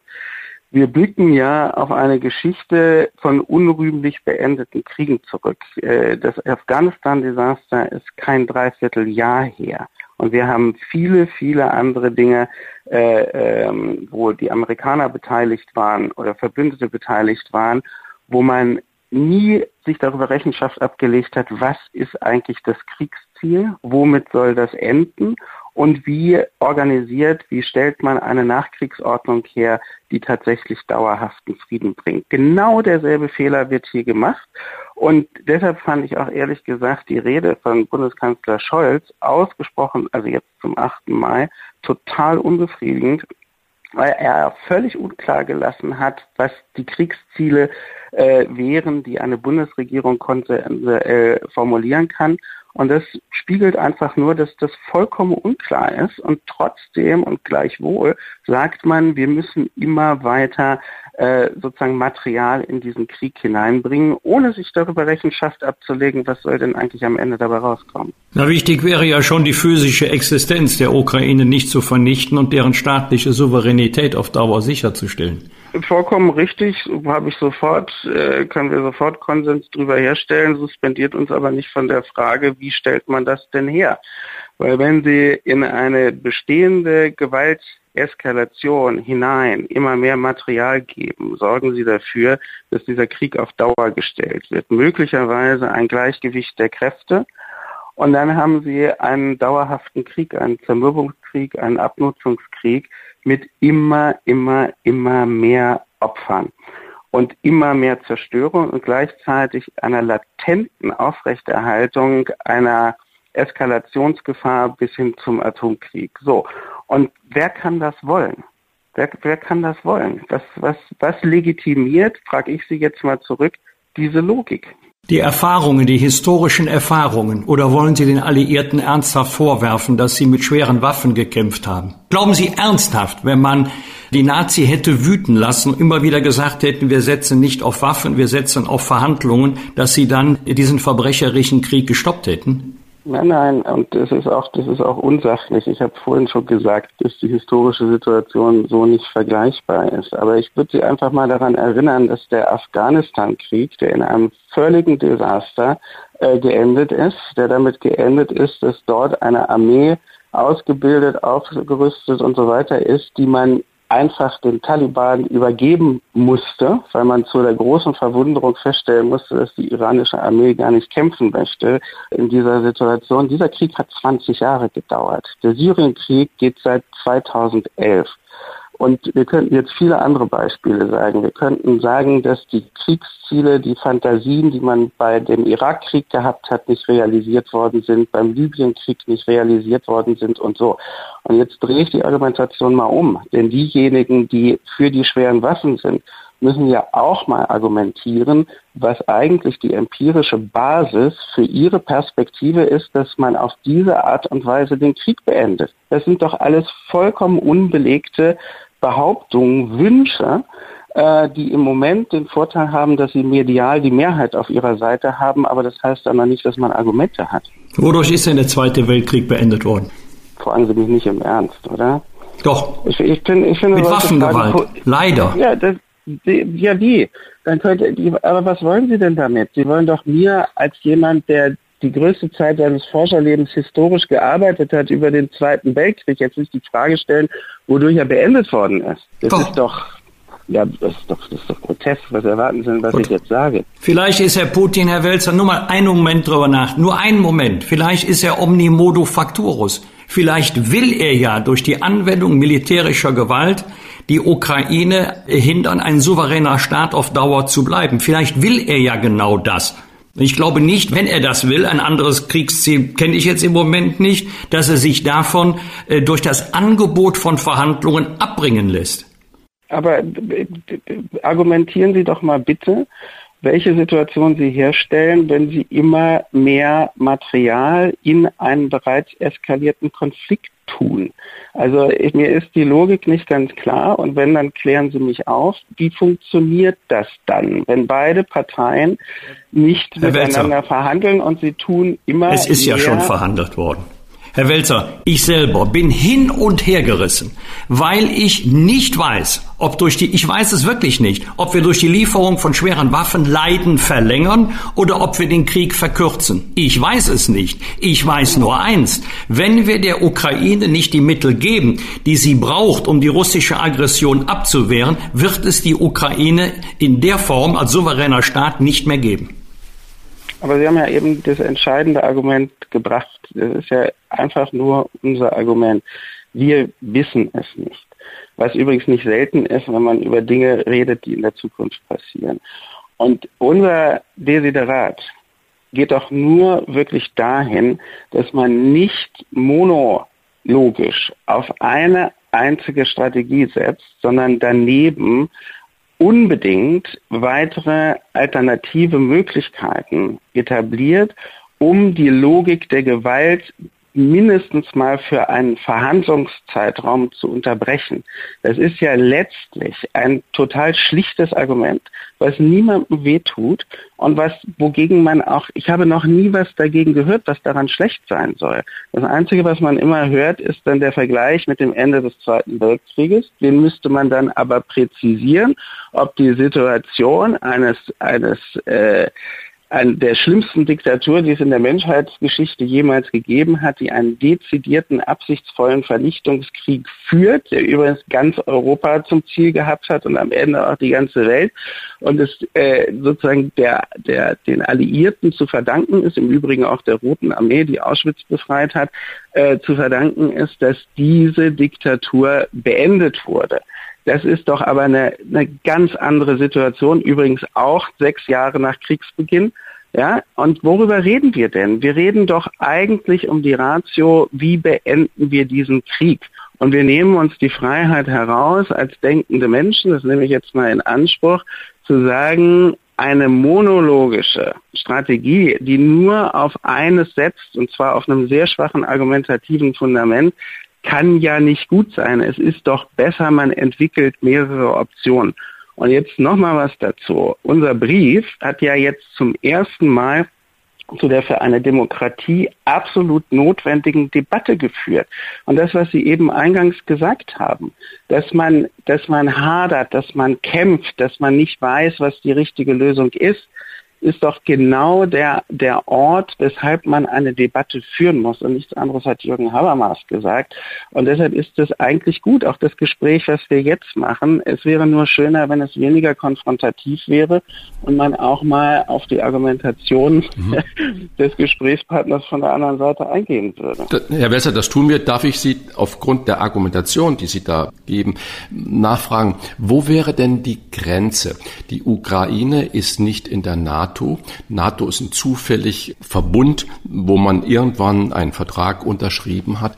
Wenn wir jetzt sagen, die Ukraine soll das auch mit Verhandlungshilfe aus dem Westen selbst lösen und Putin stellt die Existenz der Ukraine ein, dann steht Putin an äh, Estland, an, an Litauen, an der polnischen Grenze. Wo wäre für Sie der Schritt, wo man sagt, bis hierhin und nicht weiter? Rein geografisch, rein geografisch. Nein, rein geografisch ist, ist, glaube ich, die falsche Fragestellung. Das ist doch vollkommen klar, wo die Grenze ist. Die wird von Joe Biden genauso wie von äh, Olaf Scholz, genauso wie von der EU ganz klar definiert. Und die Grenze ist exakt da, wo die NATO äh, droht, Kriegspartei zu werden, dezidiert in diesen Krieg einzutreten. So. Und äh, eine andere Basis haben wir doch im Augenblick überhaupt nicht, um diesen Konflikt zu betrachten. Auch da gibt es ja keinen Dissens. Könnten Sie sich vorstellen, dass bei den von Ihnen vorhin favorisierten oder erwähnten Verhandlungen Angela Merkel in einem Gespräch mit Putin mehr erreichen könnte als die deutsche Bundesregierung und als Gerhard Schröder erreichen konnte oder erreichen wollte? Also ähm, ich finde die Frage deswegen wichtig, weil sie sich darauf bezieht, welche Akteure kann man ins Spiel bringen, die aus Sicht der der Angegriffenen bzw. des Angreifers nicht eindeutig Partei sind und vertrauenswürdige Dritte wären. Ja, ob das Angela Merkel ist, vermag ich nicht zu beurteilen. Ob das die Türkei ist, ob das äh, jemand aus China beigezogen werden muss oder so. Keine Ahnung. Das wäre aber zum Beispiel, glaube ich, eine Aufgabe für die Bundesregierung, sich zu überlegen, wen man da äh, nennen könnte oder ins Boot holen könnte und über vorgängige Verhandlungen überzeugen könnte, diesen Versuch zu starten. Und äh, da gibt es sicherlich unterschiedliche Personen, die man da ins Spiel bringen könnte. Ich weiß aber auch nicht, ob Frau Merkel persönlich sich in in diese Rolle begeben würde. Aber sowas ist ja denkbar.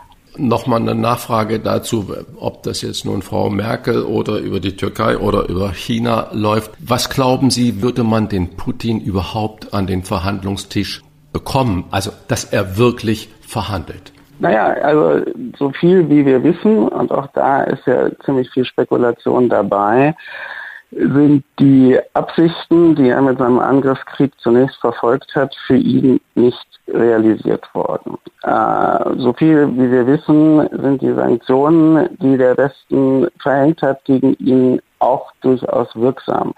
Jetzt muss man sich überlegen, auch dass vielleicht er die Stärke seiner eigenen Armee überschätzt hat und dass die Optionen, die er hat, diesen Krieg so weiterzuführen, mit dem Ergebnis äh, zu beenden, das er angezielt hatte, dass das möglicherweise nicht realistisch ist. So. Und insofern ist ja die Position, in der wir uns jetzt befinden, eine geeignete dafür zu sagen, naja, äh, vielleicht ist das jetzt das Momentum, wo man tatsächlich ihn veranlassen könnte, in Verhandlungen zu gehen. Glauben Sie, dass man Putin trauen kann nach all dem, was man erlebt hat, gerade in jüngster Vergangenheit? Annalena Baerbock hat sich ja zum Beispiel bitterlich darüber beklagt, von ihm glatt belogen worden zu sein. Also die Frage kann man ja verallgemeinern, würde man überhaupt jemals einem Diktator trauen? Äh, das wäre ja sehr unklug, einem Diktator zu trauen, weil man seine wirklichen Absichten nicht dechiffrieren kann. Insofern sind wir ja in einer klassischen Situation, und wenn man in einer solchen Situation ist, tut man gut daran, auf das zu gucken, was man sozusagen wirklich positiv beobachten kann. So, und dann kann man versuchen, den Kriegsverlauf, das, was ich eben gesagt habe, wie ist die Position von Putin, möglicherweise schwächer, als er selber antizipiert hat. Möglicherweise leitet sich dadurch das Momentum ab, dass jetzt eine Gelegenheit ist, zu versuchen, eine Verhandlung zu veranlassen, einen Waffenstillstand äh, zu veranlassen. Vielleicht ist das gut. Aber ich frage nochmal zurück, was kann eigentlich an dem Versuch schlecht sein? Was kann daran schlecht sein? Wenn der scheitert, dann scheitert er. Aber dadurch ist ja nichts dadurch ist ja nichts irgendwie destruiert oder sowas, wenn dieser Versuch scheitert. Mhm. Aber Herr Wesser, da müssen wir dagegen fragen, wenn wir keine Waffen mehr an die Ukraine liefern würden, glauben Sie, dass der Krieg dann enden würde? Und wenn ja, wie? Aber warum beantworten Sie nicht mal meine Frage? Welcher Schaden ist angerichtet, wenn man diese Option verfolgt, also wirklich eine, eine, eine äh, Situation aufzubauen, wo es ein Verhandlungsangebot gibt oder eine Situation in eine Verhandlung einzutreten gibt, um es zu präzisieren, wo Putin argumentieren müsste, weshalb er jetzt in diese Verhandlungen nicht geht. Und da haben wir zwei Möglichkeiten. Er geht in diese Verhandlungen und die Ukraine geht auch in diese Verhandlungen. Dann sagen wir, super, das ist ein, ein Erfolg, den wir erzielt haben. Da ist eine zweite Option neben der Gewalt etabliert. Oder aber Putin geht nicht in diese Verhandlungen oder die Ukraine geht nicht in diese Verhandlungen, dann ist dieser Versuch gescheitert. Woraus ich übrigens die Folgerung ableiten würde, dass man dann einen weiteren Versuch startet. Aber möge mir noch einer von Ihnen bitte mal sagen, was der Schaden ist, wenn dieser Versuch scheitert. Ja, ich, ich versuche es in aller Kürze. Ich glaube, dass die Wahrscheinlichkeit für eine Verhandlungslösung größer wird, wenn Putin spürt, dass er militärisch nicht gewinnen kann, wenn Putin merkt, der Westen tut nicht das, was die Ukraine von ihm erwartet. Sie liefert nicht die Waffen, die die Ukraine in die Lage versetzen, die Rote Armee zurückzudrängen. Warum soll er dann verhandeln, wenn er der Meinung ist, er bekommt alles, was er haben möchte, militärisch? Jetzt sind wir aber nur bei einem einzigen differenten Punkt, nämlich dass Sie den Zeitpunkt seiner Verhandlungsbereitschaft anders situieren als ich. Das ist der einzige Differenz, Das mag sein, ja. Haben. Ja, aber vor allen Dingen die, die Mittel, wie man Putin an den Tisch wieder bekommt. Wagen Sie abschließend eine Prognose, wie lange wird Putins Krieg entweder mit oder auch ohne Waffenlieferung noch dauern? Habe ich vorhin gesagt, wenn der Krieg weiterhin mit Material befördert wird, wird das Ergebnis ein langer, langer Zermürbungs- und Abnutzungskrieg mit unendlich vielen Opfern sein. Wir bedanken uns für dieses ernste, gelegentlich auch kontroverse Gespräch. Das war der Soziologe und Sozialpsychologe Harald Welzer zu Gast bei den Wochentestern. Wir halten fest, man kann mit ihm reden und durchaus unter Einhaltung mitteleuropäischer Umgangsformen. Herr Welzer, würden Sie sich noch einmal mit Herrn Melnick an einen Tisch setzen? bin ich aber sehr beruhigt, dass ich noch äh, satisfaktionsfähig bin. Großartig. Ja, selbstverständlich würde ich mich mit Herrn Melnick an einen Tisch setzen, warum denn nicht? Dann warten wir auf die nächste Runde dabei. Vielen Dank für das Gespräch. Wir danken Ihnen. Ja, ich habe zu danken. Fragen wir doch, fragen wir doch. Wolfgang Bosbach und Christian Rach sind die Wochentester. Tester, Tester. Es ist genau 40 Jahre her, dass beim Grand Prix in Harrogate ein 17-jähriges Mädchen im Pünktchenkleid mit einer weißen Gitarre auf der Bühne steht und für die erste deutsche Sängerin das Unmögliche wahr wird. The winner is of this year's Eurovision Song Contest. It is of course Germany. To receive the Writers' Awards are the composers of the German entry, which was Ein bisschen Frieden. They are Ralph Siegel and Bernd Meinunger. We will, of course, hear again the winning song for the 1982 Eurovision Song Contest, Ein bisschen Frieden from Germany. Ein bisschen Frieden,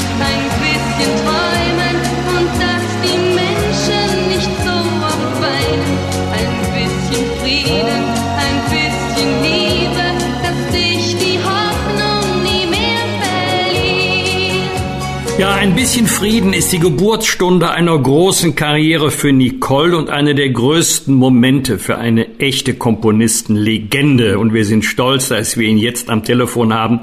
Herzlich willkommen, Ralf Siegel. Ja, hallo, mein lieber Wolfgang Bosbach. Ich freue mich sehr, in guter Stimmung zu sein. Lieber Ralf, 40 Jahre ein bisschen Frieden. Eine Friedensballade, die in diesen Tagen aktueller ist denn je.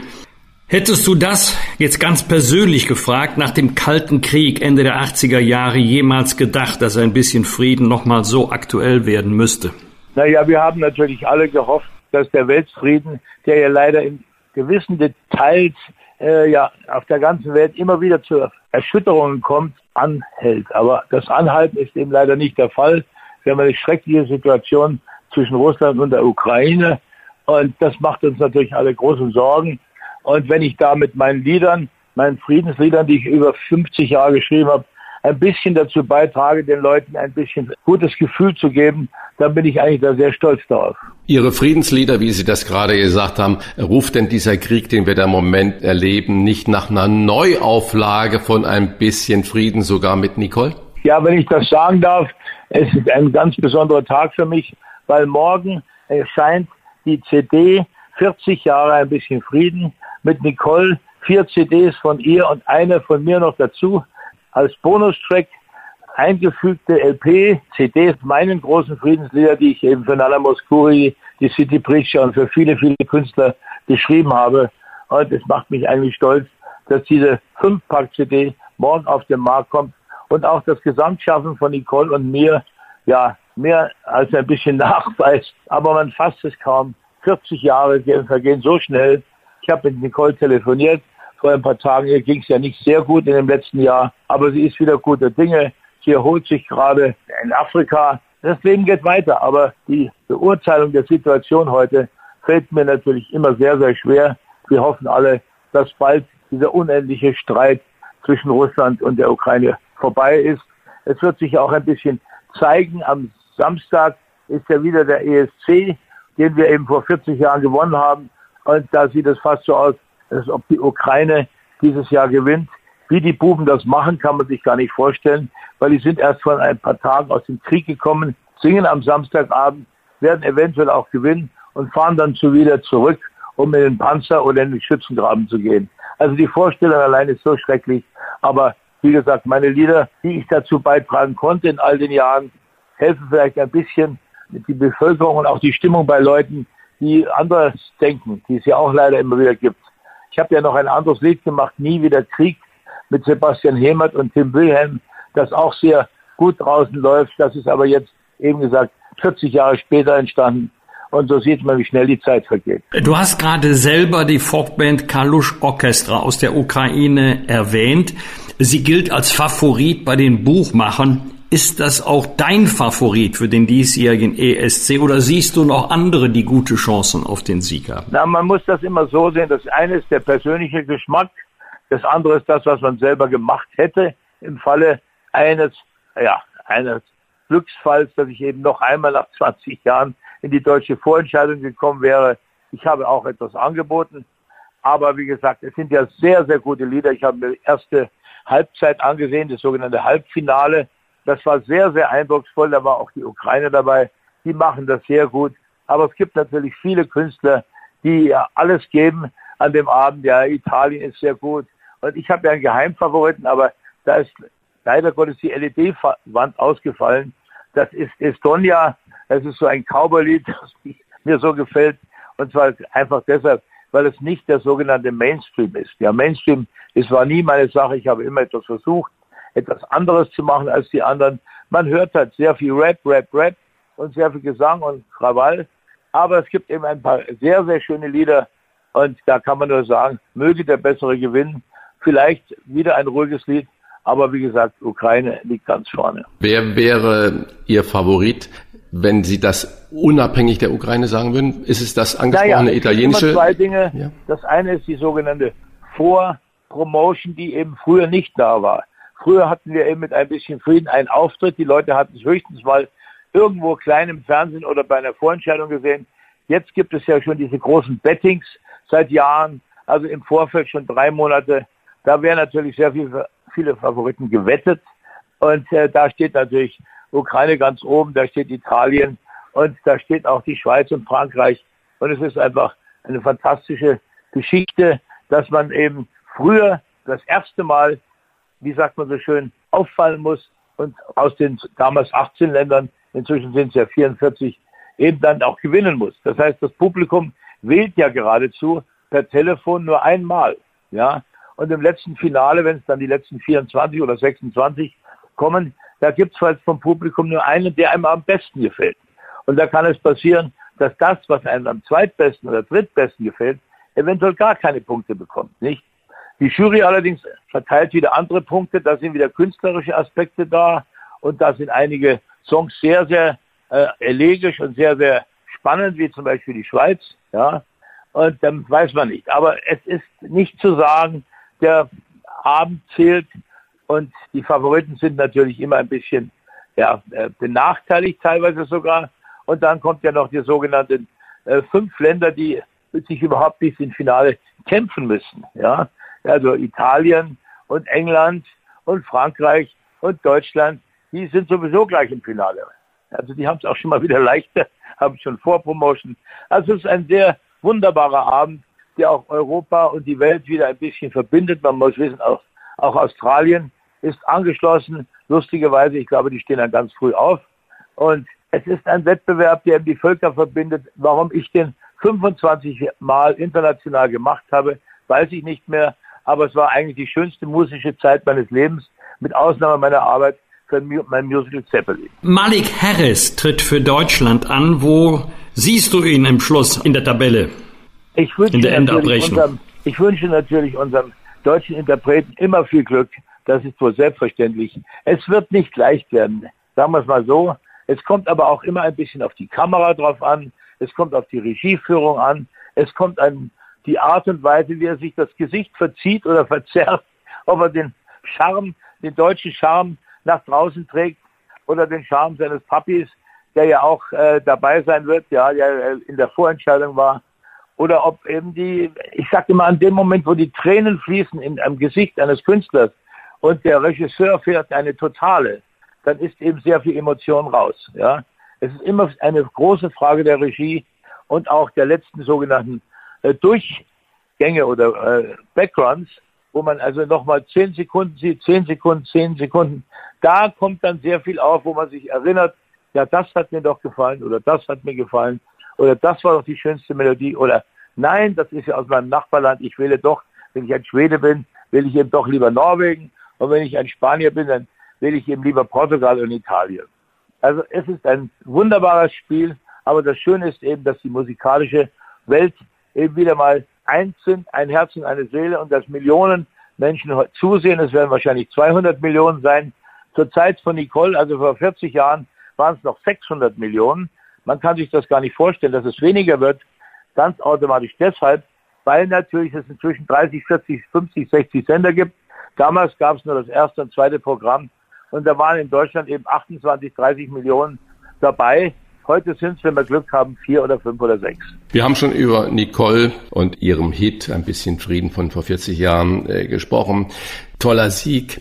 Dann toller Sieg von Lena Meyer-Landrut mit ihrem Song. Und das liegt auch schon zwölf Jahre her. Und dann gibt es noch so einen herausragenden vierten Platz von Michael Schulte, auch schon vier Jahre her. Was machen die Deutschen denn falsch, dass wir eigentlich immer nur in den letzten Jahren unter ferner liefen? Ja, das wäre natürlich jetzt sehr schwierig für mich zu sagen. Ich habe immerhin achtmal für Deutschland unter den ersten Vieren mich platziert. Das ist ja nicht so schlecht. Es war Genghis Khan auf Platz vier, Theater auf Platz zwei, Johnny Blue auf Platz zwei, Lass die Sonne in dein Herz auf Platz zwei, ja. Und äh, natürlich mit ein bisschen Frieden. Dann haben wir noch Platz sechs und Platz neun und so weiter. Einmal sind wir natürlich zusammengebrochen. Das war der Abend, als Corinna May auftrat. Aber das lief eben alles sehr unglücklich. Sie hatte keine dunkle Brille, sondern eine rote Brille auf durch eine Maskenbildnerin. Da dachten alle, sie ist Anastasia. Und der Auftritt war eben an einer Blinden. Und eine Blinde bewegt sich eben auch nicht so gut wie jemand, der normal performt. Und da lief es halt genauso, wie ich vorhin gesagt habe. Da waren die Punkte eben dann weg, weil es war eben leider nicht der beste Auftritt, sondern viele andere hatten eben eine bessere Performance. Und dann fällt man eben ab und stürzt nochmal runter. Was äh, den Song von Deutschland betrifft, habe ich äh, eigentlich einen, einen anderen Tipp äh, gehabt, gehabt vorher. Das war der Song Alive. Ich hätte gedacht, der hat vielleicht mehr Chancen. Die Schwierigkeit ist halt, wenn man zu viel Mainstream macht. Das heißt, sich in derselben Phase musikalisch, äh, auch durch Raps eben textlich äh, darstellt, läuft man die Gefahr, dass man eben einer von vielen ist und da ist dann der bessere Rapper, äh, hat dann den Vor Zug. Nicht? Das war wie letztes Jahr. Es gab zwei Rockbands. Äh, die italienische Rockband war eben klar ersichtlich glaubwürdig und die Rockband aus Skandinavien, die war eben nicht so glaubwürdig. Und wenn das gut gemacht ist, dann kommen eben alle Rocker und sagen, das, was wir haben wollen, das gefällt uns. Ja. Chancen haben immer die großen Außenseiter, aber auch da ist es hopp oder top. Ja. Der Schweizer ist sehr, sehr gut, aber ob er dasselbe schafft, was der Portugiese damals geschafft hat, wo man denkt, naja, das ist so dieselbe ähnliche Richtung. Das weiß man nicht. Das kommt alles auf den Moment des Abends an und der Abend muss es dann eben bringen. Wie gesagt, das Licht, die Regie, der Ton und natürlich der Künstler selbst. Wie muss man sich als musikalischer Laie deine Arbeit vorstellen? Schreibst du ein Lied und sagst, das wäre was für den Grand Prix oder setzt du dich hin und sagst, ich schreibe jetzt ein, komponiere ein Lied für den Grand Prix? Ja, das sieht bei mir ein bisschen anders aus. Ich komponiere ja seit meinem 14. Lebensjahr und das bedeutet, ich habe über 2000 Titel geschrieben und produziert und veröffentlicht und habe natürlich sehr, sehr viele Skizzen in meinem Leben gesammelt. Ja, man macht ja ein Album für Peter Alexander oder Udo Jürgens oder Karel Gott, wie ich viele gemacht habe. Und da schreibt man eben dann nicht zwölf Lieder, sondern 40, 50 Lieder. Ja. Und am Schluss werden es zwölf genommen. Dann hast du aber Künstler, die du gerade produzierst, wie Genghis Khan als Beispiel, wo du eben die ganze Zeit dich nur mit Genghis Khan beschäftigst. Dabei aber auch weitere Skizzen, Skizzen und Ideen aufschreibst. Und ich habe ungefähr 400, 500, 600 Skizzen. Das ist so wie ein Maler, der auf Motivsuche geht und dann eben am Schluss nach Hause kommt und sagt, welches Bild male ich jetzt? Ja, das ist ja eine anders, als wenn man eine Skizze macht. Also die Arbeit an der finalen einen finalen Song ist, dauert eben sehr lange.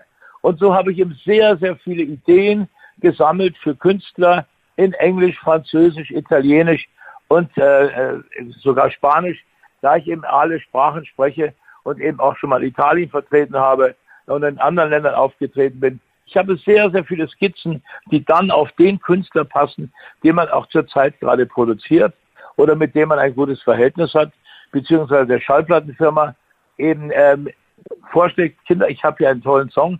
Das mache ich jedes Jahr, aber es kommt natürlich dann auch auf die Jury äh, des austragenden Senders. Das ist ja nun seit vielen, vielen Jahren der NDR. Und da war mein Glück seit 20 Jahren leider sehr, sehr minimal. Einmal konnten wir mit Laura Pinsky auftreten. Da hatten wir den vierten Platz gemacht, aber die ersten drei, die hatten alle jeweils eine Million Followers, hatten wir mit einer Nachwuchssängerin überhaupt keine Chance. Sind trotzdem Vierter geworden. Lange Rede, kurzer Sinn, ich bin immer noch dabei. Ich bemühe mich immer wieder was einzureichen und habe das eben auch mal in der Ukraine gemacht, da wurden wir Dritter. Ich habe das in Moldawien gemacht, da wurden wir Dritter. Ich habe das in Malta gemacht, da wurden wir Zweiter, Vierter, Fünfter und so weiter. Und äh, aber das ist sehr schwer, weil man, wenn man in einem anderen Land arbeitet, da hast du meistens keine Unterstützer, du kennst die Presseleute nicht, du kommst dahin, hast nur dein Lied. In San Marino habe ich dann ein Direktmandat bekommen und bin ein, zweimal, dreimal, viermal mit denen aufgetreten. Wir kamen auch ins Finale und leider fehlten mir bei der besten Nummer für San Marino Chrysalide mit Valentina Monetta, fehlten mir zwei Punkte. Auch Deutschland hat mir aber auch damals keine zwei Punkte gegeben. Das macht ein bisschen traurig manchmal. Aber wie gesagt, ich bin immer noch dabei. Ich bin 76. Wir haben gerade eine neue Firma aufgemacht mit neuem Management, mit Promotion. Die Schallplattenfirma läuft. Und das Allerschönste ist eben mein Musical Zeppelin das am 19. Mai wieder Premiere hat. Herr Siegel, nun haben Sie uns einen tiefen Einblick in Ihr Komponistenseelenleben gegeben. Ganz toll, äh, wo man sieht, was da alles dazugehört und wie man auch in anderen Ländern da aktiv ist. Kommen wir mal zurück zum ESC. Wie muss ich mir jetzt den Abend von Ralf Siegel denn so vorstellen? Sitzen Sie zu Hause auf dem Sofa, Füße hoch, eine Flasche Rotwein und ein Käseigel und gucken sich das an? Oder wie verbringen Sie denn so ein Ereignis? Naja, meine Abende sind meistens sehr äh, besetzt mit entweder Künstlern oder Partnern oder Freunden, mit denen wir essen gehen oder uns eine Sendung gemeinsam anschauen, auch natürlich Fußball gerne, ja, oder Golf ab und zu im Fernsehen, spät nachts. Aber ich fange meistens sehr früh an, das heißt zwischen neun und zehn gehe ich bereits ins Büro, lese erstmal meine Zeitungen und dann mache ich meine sogenannte Arbeit, die dazugehört, eben lese meine E-Mails und so weiter. Und ab Mittag geht es dann schon immer wieder ins Studio, wo ich mir Sachen ausdenke oder wo ich Dinge bearbeite. Und dann komme ich eben abends um 10 nach Hause oder nach dem Essen um 11. Und dann schaue ich mir all das an, was ich am Abend nicht sehen konnte. Was andere Leute sich am Abend ansehen, zeichne ich auf. So geht meine Nacht meistens bis 2 Uhr, 3 Uhr. Ich schlafe nur 5, 6 Stunden. Am Früh trinke ich zwei Kaffee, rauche zwei Zigaretten, schrecklicherweise immer noch. Ja, und dann geht's eben wieder an die Arbeit. Lieber Ralf, du hast das äh, Musical, dein Musical Zeppelin erwählt. Ich hatte in der Tat die große Ehre, von dir eingeladen, der Premiere beizuwohnen. Wir machen hier natürlich keine Schleichwerbung, nein, wir machen Reklame für dieses Musical. Das ist ich nämlich wirklich darum, ganz, ganz toll. Du hast mir mal erzählt, ich habe gedacht, ich höre nicht richtig, wie lange du an diesem Musical gearbeitet hast. Dann bekommt man so ein Gefühl für die Arbeit eines Komponisten. Vielleicht kannst du das nochmal ganz kurz schildern. Naja, man unterscheidet natürlich Songwriter, nicht? die einen Song für über drei oder vier Minuten schreiben oder mehrere Songs für ein Album und sogenannte ja, Dramatiker oder Musical oder Operetten oder Opernkomponisten. Jetzt äh, Zeppelin ist eben doch das Werk, an dem ich in Anführungszeichen ein Leben lang gelernt habe, um sowas zu machen. Und das ist sehr intensiv. Also wir haben nicht jeden Tag fünf Stunden, nein, wir haben über fünf Jahre eben daran arbeiten müssen, auch immer wieder verbessert. Was kam dann? Die Pandemie, natürlich die erste Covid- und Corona-Situation. Und dann wurde nach allen Arbeiten und Mühen das Ganze auf 21 verschoben, auf Juni 21. Dann macht man wieder Promotion an Weihnachten und im Frühjahr für die Tickets und so weiter, probt wieder und dann wurde es wieder verschoben. Dann hatten wir noch einen Hoffnungstermin zum 1. Juni, der passte auch nicht. Dann kam die Premiere aber erst am 16. Oktober 21. Wenn man dann endlich eine Welturaufführung hat und darf nur 20 Mal spielen, dann kann man sich vorstellen, wie das in einem Produzenten und Komponisten Herz aussieht, weil wir natürlich wieder der Pandemie zum Opfer gefallen sind. Und jetzt dürfen wir endlich auch mit vollem Haus ab dem 19. Mai dürfen wir endlich vier Wochen spielen. Nein, wir spielen 54 Shows und das ist eine große Freude und ich hoffe, viele, viele Menschen schauen sich das an, weil die Premieren Kritiken waren sensationell, man darf es gar nicht sagen, selbst der Spiegel und BR Klassik und die sogenannten schwierigen Partner für Schlagerkomponisten haben mich hochgelobt und da bin ich heute noch dankbar dafür. Aber natürlich auch meiner Frau und meinem Team, die mitgeholfen haben. Hans-Dieter Streb, der das Buch immer wieder mit umgeschrieben hat. Bernd Meinunger, der auch einige der Texte noch von mir überarbeitet hat. Also es ist ein großes Team, das sich jetzt wahnsinnig freut, wenn es wieder losgeht. Benjamin Sahle, einer der besten Opernregisseure und Musical-Regisseure, macht das mit seiner Lebensgefährtin und Choreografin äh, Stefanie Gröning. Es ist ein tolles Team. Es sind super Schauspieler da. Ja, von Matthias Edenborn angefangen äh, bis Sandy Mölling, die auch im Sommer dann kommt. Wir haben ja einige Termine verschieben müssen. Aber wie gesagt, ich will mich nicht wiederholen. Die Pandemie hat uns zerrissen in allen Bereichen. Die Künstler hatten nichts mehr zu tun. Wir hatten keine Chancen, irgendwo aufzutreten und auch Geld zu verdienen, was ja doch das Brot ist eines Künstlers, wenn er auftritt, ja. Also es ist eine sehr, sehr schwierige Zeit, die letzten zwei Jahre, für alle anderen auch natürlich.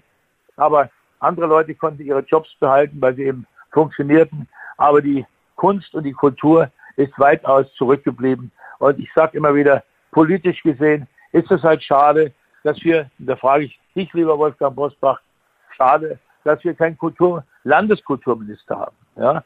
Ich bin immer der Meinung, dass in dieser Zeit, wo dann die wenigen Gelder, die verteilt werden konnten, an Lufthansa mit acht oder neun Milliarden und so weiter, die Kulturbranche eben deshalb zurück zu kurz gekommen ist, weil eben wirklich es keinen Bundesminister gibt.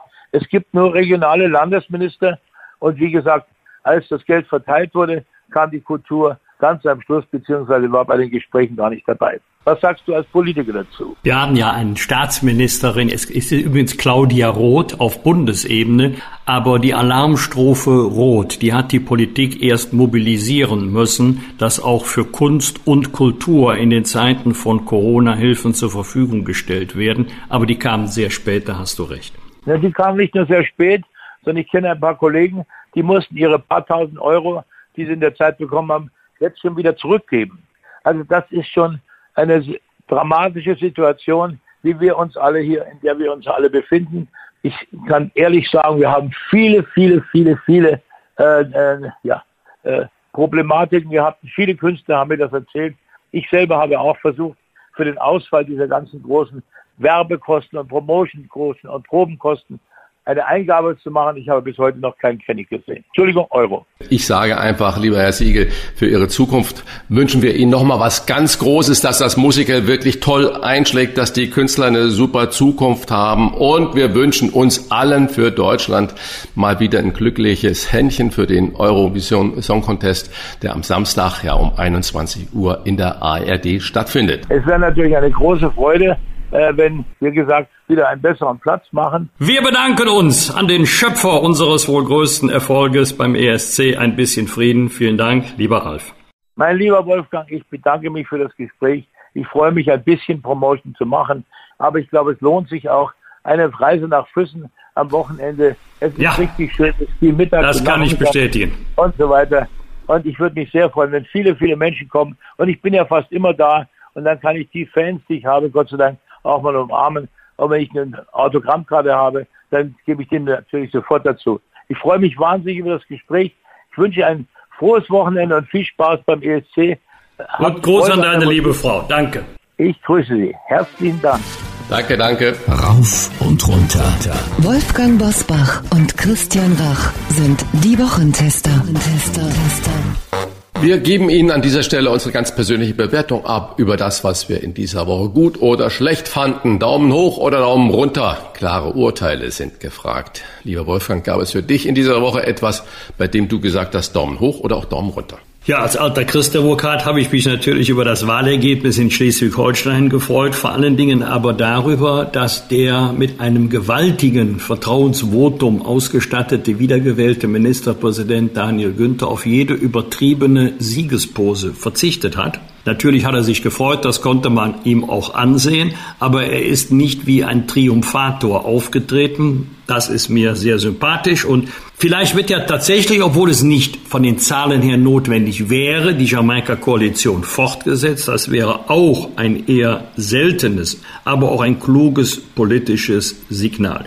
Zweiter Punkt, jetzt mal Daumen runter für die Bahn, obwohl ich sehr gerne mit der Bahn fahre, also wenn sie fährt. Da fahre ich wirklich gerne mit der Bahn. Ich glaube natürlich auch der Bahn, äh, wenn sie sagt, 90, 95 Prozent aller Züge sind pünktlich, glaube ich ihr sofort. Ich sitze nur meistens in den fünf oder zehn Prozent Zügen mit einer riesengroßen Verspätung. Am Samstag war es wieder mal so weit, führt jetzt zu weit, jedes Detail zu schildern. Anschließend saßen wir in einem anderen Zug, weil der gesamte ICE umsteigen musste. Wir sind auch dann mit großer Verspätung überhaupt nicht an den Bahnhof gefahren, den wir eigentlich auf unserer Fahrkarte angegeben hatten. Also alles schief, schlimm genug. Nur, wenn das klappen soll, Leute verzichtet auf das Fliegen. Wir reden jetzt von CO2, wir reden von Klimawandel. Leute verzichtet auf das Fahrt lieber mit der Bahn dann wird das nicht klappen, wenn die Bahn immer wieder neue Abenteuer anbietet. Im Grunde kaufst du ja heute ein Los. Dann bist du froh, wenn du mal gewinnst, also pünktlich ankommst, wunderst dich aber auch nicht, wenn wieder mal etwas passiert. Aber der Umstieg von Flugzeug auf äh, die Bahn wird so nicht funktionieren. Nach dem zweiten, dritten Erlebnis werden wieder viele sagen, nee, danke fürs Gespräch, lieber Bahn, dann fliege ich doch lieber. Und letzter Punkt, mich hat's riesig gefreut, als Fan des ersten FC Köln, Eintracht Frankfurt, wieder einmal in einem europäischen Endspiel, egal für welchen Verein man hält. Jetzt beim Finale in Sevilla müssen wir alle der Eintracht aus Frankfurt die Daumen drücken. Lieber Christian, was hat dich in dieser Woche besonders bewegt? Ja, zwei Dinge. Du hast gerade die Wahl, also mehrere Dinge, aber die Wahl in Schleswig-Holstein angesprochen. Was mich wirklich aufregt, erste Hochrechnung ist noch ganz warm und dann wird schon von vielen, vielen Journalisten mit einem Statement äh, reagiert, das Rennen ums Kanzleramt ist eröffnet. Ich verstehe das nicht, warum man sofort diese Querschüsse macht. Wir erleben es ja immer wieder, dass nicht jeder gute Landesfürst sofort in Berlin äh, reüsiert und äh, da zu höchsten Weihen geeignet ist. Warum kann man nicht zuerst mal das, was da passiert, wie du auch richtig gesagt hast, dass auch sich der Daniel Günther jetzt dahinstellt und sagt, Mensch, äh, wir haben eigentlich auch mit der Dreierkonstellation sehr, sehr gut gearbeitet. Warum das nicht fortführen, was positiv war, obwohl er das nicht müsste? Das zeichnet ihn aus. Deswegen ist dieser Mann äh, sehr beliebt. Und ich glaube, was wir auch feststellen müssen, wir kommen immer mehr zu Personenwahl, siehe Malu Dreier in Rheinland-Pfalz, Winfried Kretschmann in Baden-Württemberg und jetzt Daniel Günther. Und äh, da drin sehe ich zum Beispiel auch das große Problem, was wir jetzt in NRW haben werden. Man kennt die beiden Spitzenkandidaten von SPD und äh, der CDU nicht wirklich. Der Henrik Wüst hat jetzt sechs Monate ein bisschen Einarbeitungszeit als Ministerpräsident gehabt. Aber bundesweit sind das zwei Gesichter, die nicht bekannt sind. Und das ist, glaube ich, heutzutage die große Herausforderung. Daumen runter, ganz klar. Wir haben Ukraine-Krieg, wir haben äh, Corona, wir haben überall Menschenrechtsverletzungen. In China werden äh, 28 Millionen Shanghaier noch radikaler eingesperrt. Und dann haben wir Wahl in Schleswig-Holstein und über 40 Prozent der Wahlberechtigten gehen nicht zur Wahl Wahl, liebe Menschen. Ich weiß nicht, ob ihr nicht seht, in was für einem tollen System wir leben. Geht doch dann zumindestens jetzt in Nordrhein-Westfalen alle zur Wahl, gibt euren politischen Willen ab und zeigt, äh, dass wir unsere Freiheit auch in der Demokratie verteidigen, indem wir wählen gehen. Also mich macht das fassungslos, dass noch nicht mal 60 Prozent der Wahlberechtigten ihre Stimme abgeben.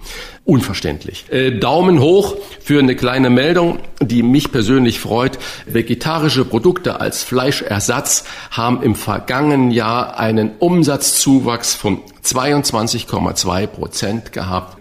Das sind fast 100.000 Tonnen Ersatzprodukte, wofür dann keine Tiere äh, sterben mussten. Umgekehrt herum, der Verzehr von Fleischprodukten war rückläufig 7,8 Prozent weniger Fleischprodukte verzehrt.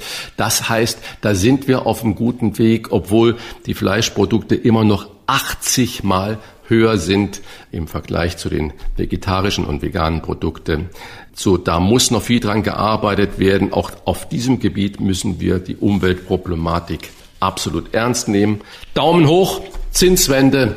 Zumindest die größte deutsche Sparkasse, die Hamburger Sparkasse, hat sie eingeleitet. Sie zahlt ab Juni oder Juli den Sparern wieder 1,7 Prozent Zinsen. Nein. Höre und staunen. 1,7 Prozent Zinsen Ui. äh, auf ihre Einlagen. Genau. Das ist die Reaktion, die ich genauso hatte wie du. Und deswegen gibt's da ganz klar einen Daumen hoch und noch ein weiteres Daumen hoch. Ich liebe ja solche kleine Geschichten immer wieder. Eine 95-jährige Seniorin wurde mit einem Schockanruf versucht, äh, aufs Glatteis äh, zu führen, aber das ist noch locker ausgedrückt, also zu betrügen und auszurauben. Der Inhalt des Telefonats war, oh, Ihr Sohn hat einen tödlichen Unfall verursacht. Wir brauchen sofort 30.000 Euro, damit er da aus diesem ganz schrecklichen Gefängnis rauskommt. Die alte Dame, 95 Jahre alt, hat das sofort durchschaut, ist darauf eingegangen, sagt, oh, ich kann auch Ihnen noch mehr geben. Wie machen wir das? Wer kommt denn da?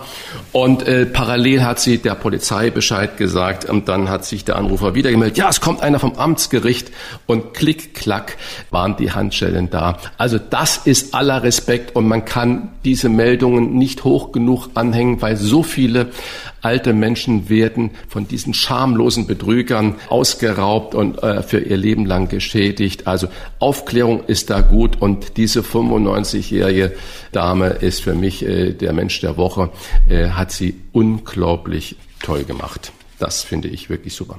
Auch noch einen Daumen hoch, muss ich sagen. Wir haben über Andrei Melnik auch natürlich gesprochen, den ukrainischen Botschafter, wo ich mir wünschen würde, dass dieser Botschafter das auch würdigen würde. 752 Millionen Euro haben die deutschen Bundesbürger für die Ukraine-Hilfe direkt gespendet. 752 Millionen Euro. Das ist über 100 Millionen Euro mehr als die bis dato höchste Spende für die Tsunami-Opfer und auch 100 Millionen Euro mehr für die Flutkatastrophe im Ahrtal. Das müssen wir ebenfalls hochhängen und sagen, Freunde, wir liefern nicht nur Waffen, wir helfen. Auch jeder privat hilft und spendet Geld dafür.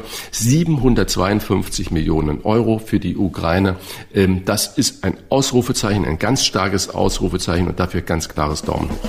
Was wird? Was wird? Wolfgang Bosbach und Christian Rach sind die Wochentester. Am Sonntag wählt Nordrhein-Westfalen einen neuen Landtag. Christian, deine Prognose? Schleswig-Holstein hat den Vorteil, Daniel Günther, unglaublich populär im Land. Äh, Man erkennt ihn auf der Straße und den SPD-Kandidaten kannte keiner. Genauso ist es bei beiden Spitzenkandidaten von CDU und der SPD in Nordrhein-Westfalen. Es wird ein Kopf-an-Kopf-Rennen, was ja alle sagen. Vielleicht hat Wüst einen kleinen Vorteil. Erstens, weil er 1,92 Meter groß ist und seit einem halben Jahr Ministerpräsident. Aber so ganz richtig daran glauben mag ich noch nicht und bestätigt einfach wieder die Theorie, wir brauchen wirklich auch charismatische Menschen, die äh, sich natürlich auch um ihre eigene Familie kümmern, wie unsere Bundesverteidigungsministerin, aber die auch wirklich im Volk ähm, eine Persönlichkeit darstellen, egal ob Mann oder Frau. Äh, wir brauchen Menschen, die sich da im Dienste stellen und die auch wirklich Positionen übernehmen, ob sie äh, beliebte Positionen sind oder unbeliebte. Ich wage eigentlich keine echte Prognose zu machen. Am Montag stellt sich Bundeskanzler Olaf Scholz um 22.15 Uhr in einem RTL Direkt Spezial den Fragen der Zuschauerinnen und Zuschauer, Wolfgang, auffällig. Und jetzt kommen wir wieder zur Wahl ist, dass Olaf Scholz am Wahlabend in Schleswig-Holstein um Punkt 18 Uhr parallel zur ersten Wahlprognose seine Ansprache zum Krieg in der Ukraine bei ARD und ZDF gehalten hat. Kritiker legten ihm das als Ablenkungsmanöver gegen Daniel Günthers Wahlsieg aus. Will Scholz nun auch die Wahlanalyse in NRW für sich kapern? Egal wie sie ausgeht, hat er immer den Punkt, entweder ignoriere ich den Sieg von Wüst oder ich feiere den Sieg des SPD-Kandidaten. Möglicherweise denkt Olaf Scholz so, aber das Denken wird in diesem Falle keinen Erfolg haben. Der Wahlabend selber, der Abend davor wird viel spannender verlaufen als der Montagabend. Ähm, ich glaube nicht, dass ähm, Olaf Scholz dann so oder so ablenken kann von dem nordrhein-westfälischen Wahlergebnis. Nein. Am Mittwoch ist der Tag des deutschen Brotes. Christian, du kennst dich in dieser Welt besonders gut aus. Was ist im internationalen Vergleich so besonders am deutschen Brot oder an Brot aus Deutschland? Ja, ich glaube, das ist ganz einfach die Vielfalt, äh, die wir da haben. Äh, jeder kleine Landstrich hat seine eigene Spezialität vom Norden bis in den Süden, von Osten bis in den Westen. Das ist ja großartig. Es gibt also sehr viel mehr als das in Frankreich von äh, Lothringen bis Südfrankreich beliebte Baguette oder die Croissant oder das italienische Ciabatta. Nein, Deutschland ist wirklich das Land des Brotes und deswegen ist es toll, dass wir ähm, das auch würdigen und und es wäre noch toller, wenn wir auch bereit sind, für handwerklich hergestelltes Brot in Zukunft auch vernünftiges Geld zu bezahlen und dass es auch nach wie vor junge Menschen gibt, den Beruf des äh, Bäckers, der Bäckerin gerne erlernen wollen. Und denn er ist ein großartiger äh, Beruf, der leider im Moment vom Aussterben bedroht ist. Es ist, glaube ich, der Berufszweig, der die wenigsten Auszubildenden überhaupt noch für sich gewinnen kann. Das ist dramatisch. Also es ist wichtig, dass wir unser deutsches Brot feiern und es auch lieben und auch würdigen, indem wir bereit sind, für handwerklich hergestelltes Brot auch vernünftiges Geld zu bezahlen. Wir feiern einige runde Geburtstage in der kommenden Woche. Am Dienstag wird zum Beispiel Marianne von Weizsäcker, die ehemalige First Lady, 90 Jahre alt. Und der für seinen Klartext bekannte Historiker Michael Wolfsohn wird 75 Jahre alt. Und am Mittwoch feiert Frank Blasberg seinen 65. Geburtstag. Er moderiert ja seit 2001 den Politik-Talk Hart aber fair. Wolfgang, rechnest du bei Blasberg mit dem Renteneintritt oder macht er so lange weiter, bis die Sendung nicht mehr gesendet wird? Nein, er wird nicht mit 65 in Rente gehen. Er ist ein Vollblutjournalist, also ein Vollblut-Homo-Politikus. Also ich glaube, bei ihm ist weniger das Alter entscheidend als die Frage, wie viel schalten ein und wie viel bleiben dran bis zum Schluss der Sendung. Also ich wage jetzt mal die Prognose, mit 100 wird man ihn behaart aber fair nicht mehr sehen, aber ein paar Jährchen wird er sicherlich noch dranhängen und wird sich denken, solange die Zuschauer mich sehen möchten, mache ich gerne weiter. Was will er auch sonst montags abends machen? Ja, das stimmt. Darf ich dir noch eine juristische Abschlussfrage stellen? Äh, zum Schmunzeln, Wolfgang? Ein Bier und ein Händel. Ist das schon? Fängt gut an. Ja, ja, siehst du, siehst du. Ist das schon Bes so. Bestechung? Am Mittwoch beginnt nämlich vor dem Münchner Amtsgericht ein Verfahren gegen einen Wiesenwirt, der Gutscheine an Polizisten verschenkt haben soll. Wolfgang, deine Prognose, wie wird das ausgehen? Ja, gute Frage. Es gibt ja verschiedene Möglichkeiten der Einstellung des Verfahrens. In diesem Fall war es wohl, wenn ich richtig informiert bin, so, dass ein Strafbefehl ergangen ist, den aber der tapfere Wiesenwirt nicht akzeptiert hat, nicht akzeptieren wollte und deshalb landet die Sache überhaupt vor Gericht. Im Grunde haben alle Beteiligten ein Problem. Ich bin mir sehr sicher, dass auch oder gerade in Bayern die Annahme solcher Geschenke für Polizistinnen und Polizisten verboten ist. Das ist also eher eine disziplinarrechtliche Frage. In der Sache Bestechung, Bestechlichkeit, Vorteilsgewährung äh, sieht es etwas anders aus. Da dürfte entscheidend sein, ob das in irgendeinem Zusammenhang mit einer Diensthandlung der Polizei steht, dann wäre es ein erhebliches rechtliches Problem. Oder das kommt ja regelmäßig vor, dass man zum Beispiel äh, Weihnachten so mit so einem Frühstückskorb, mit was auch immer bei der Polizei oder bei der Feuerwehr aufläuft, um sich zu bedanken. Das habe ich übrigens früher auch gemacht. Aber dahinter äh, stand doch immer der Gedanke, Dankeschön für eure Arbeit im Dienste des, der Bevölkerung, des Volkes und nicht, ich bringe euch den Korb und wenn ich das nächste Mal 51 statt 50 fahre, dann drückt ihr ein Auge zu. Also ich weiß nicht, ob es eine Verbindung zu einer Diensthandlung gibt oder nicht. Wenn nicht, also liebe Leute, lasse mal die Kirche im Dorf lassen. Ähm, vielleicht findet man ja eine, eine Möglichkeit, dass für alle Beteiligten Händel und Bier nicht zu einem großen Problem wird. Das waren die Wochentester mit Unterstützung vom Kölner Stadtanzeiger und dem Redaktionsnetzwerk Deutschland. Wenn Sie Kritik, Lob oder einfach nur eine Anregung für unseren Podcast haben, schreiben Sie uns auf unserer Internet- und auf unserer Facebook-Seite. Die Wochentester.de Fragen gerne per Mail an kontakt@diewochentester.de und wenn Sie uns auf einer der Podcast Plattformen abonnieren und liken, dann freuen wir uns ganz besonders. Vielen Dank für Ihre Unterstützung und Freitag, Punkt 7 Uhr, bitte die Wochentester einschalten. Was war? Was wird? Wolfgang Bosbach und Christian Rach sind die Wochentester. Ein Maßgenau Podcast. Powered bei Redaktionsnetzwerk Deutschland und Kölner Stadtanzeiger.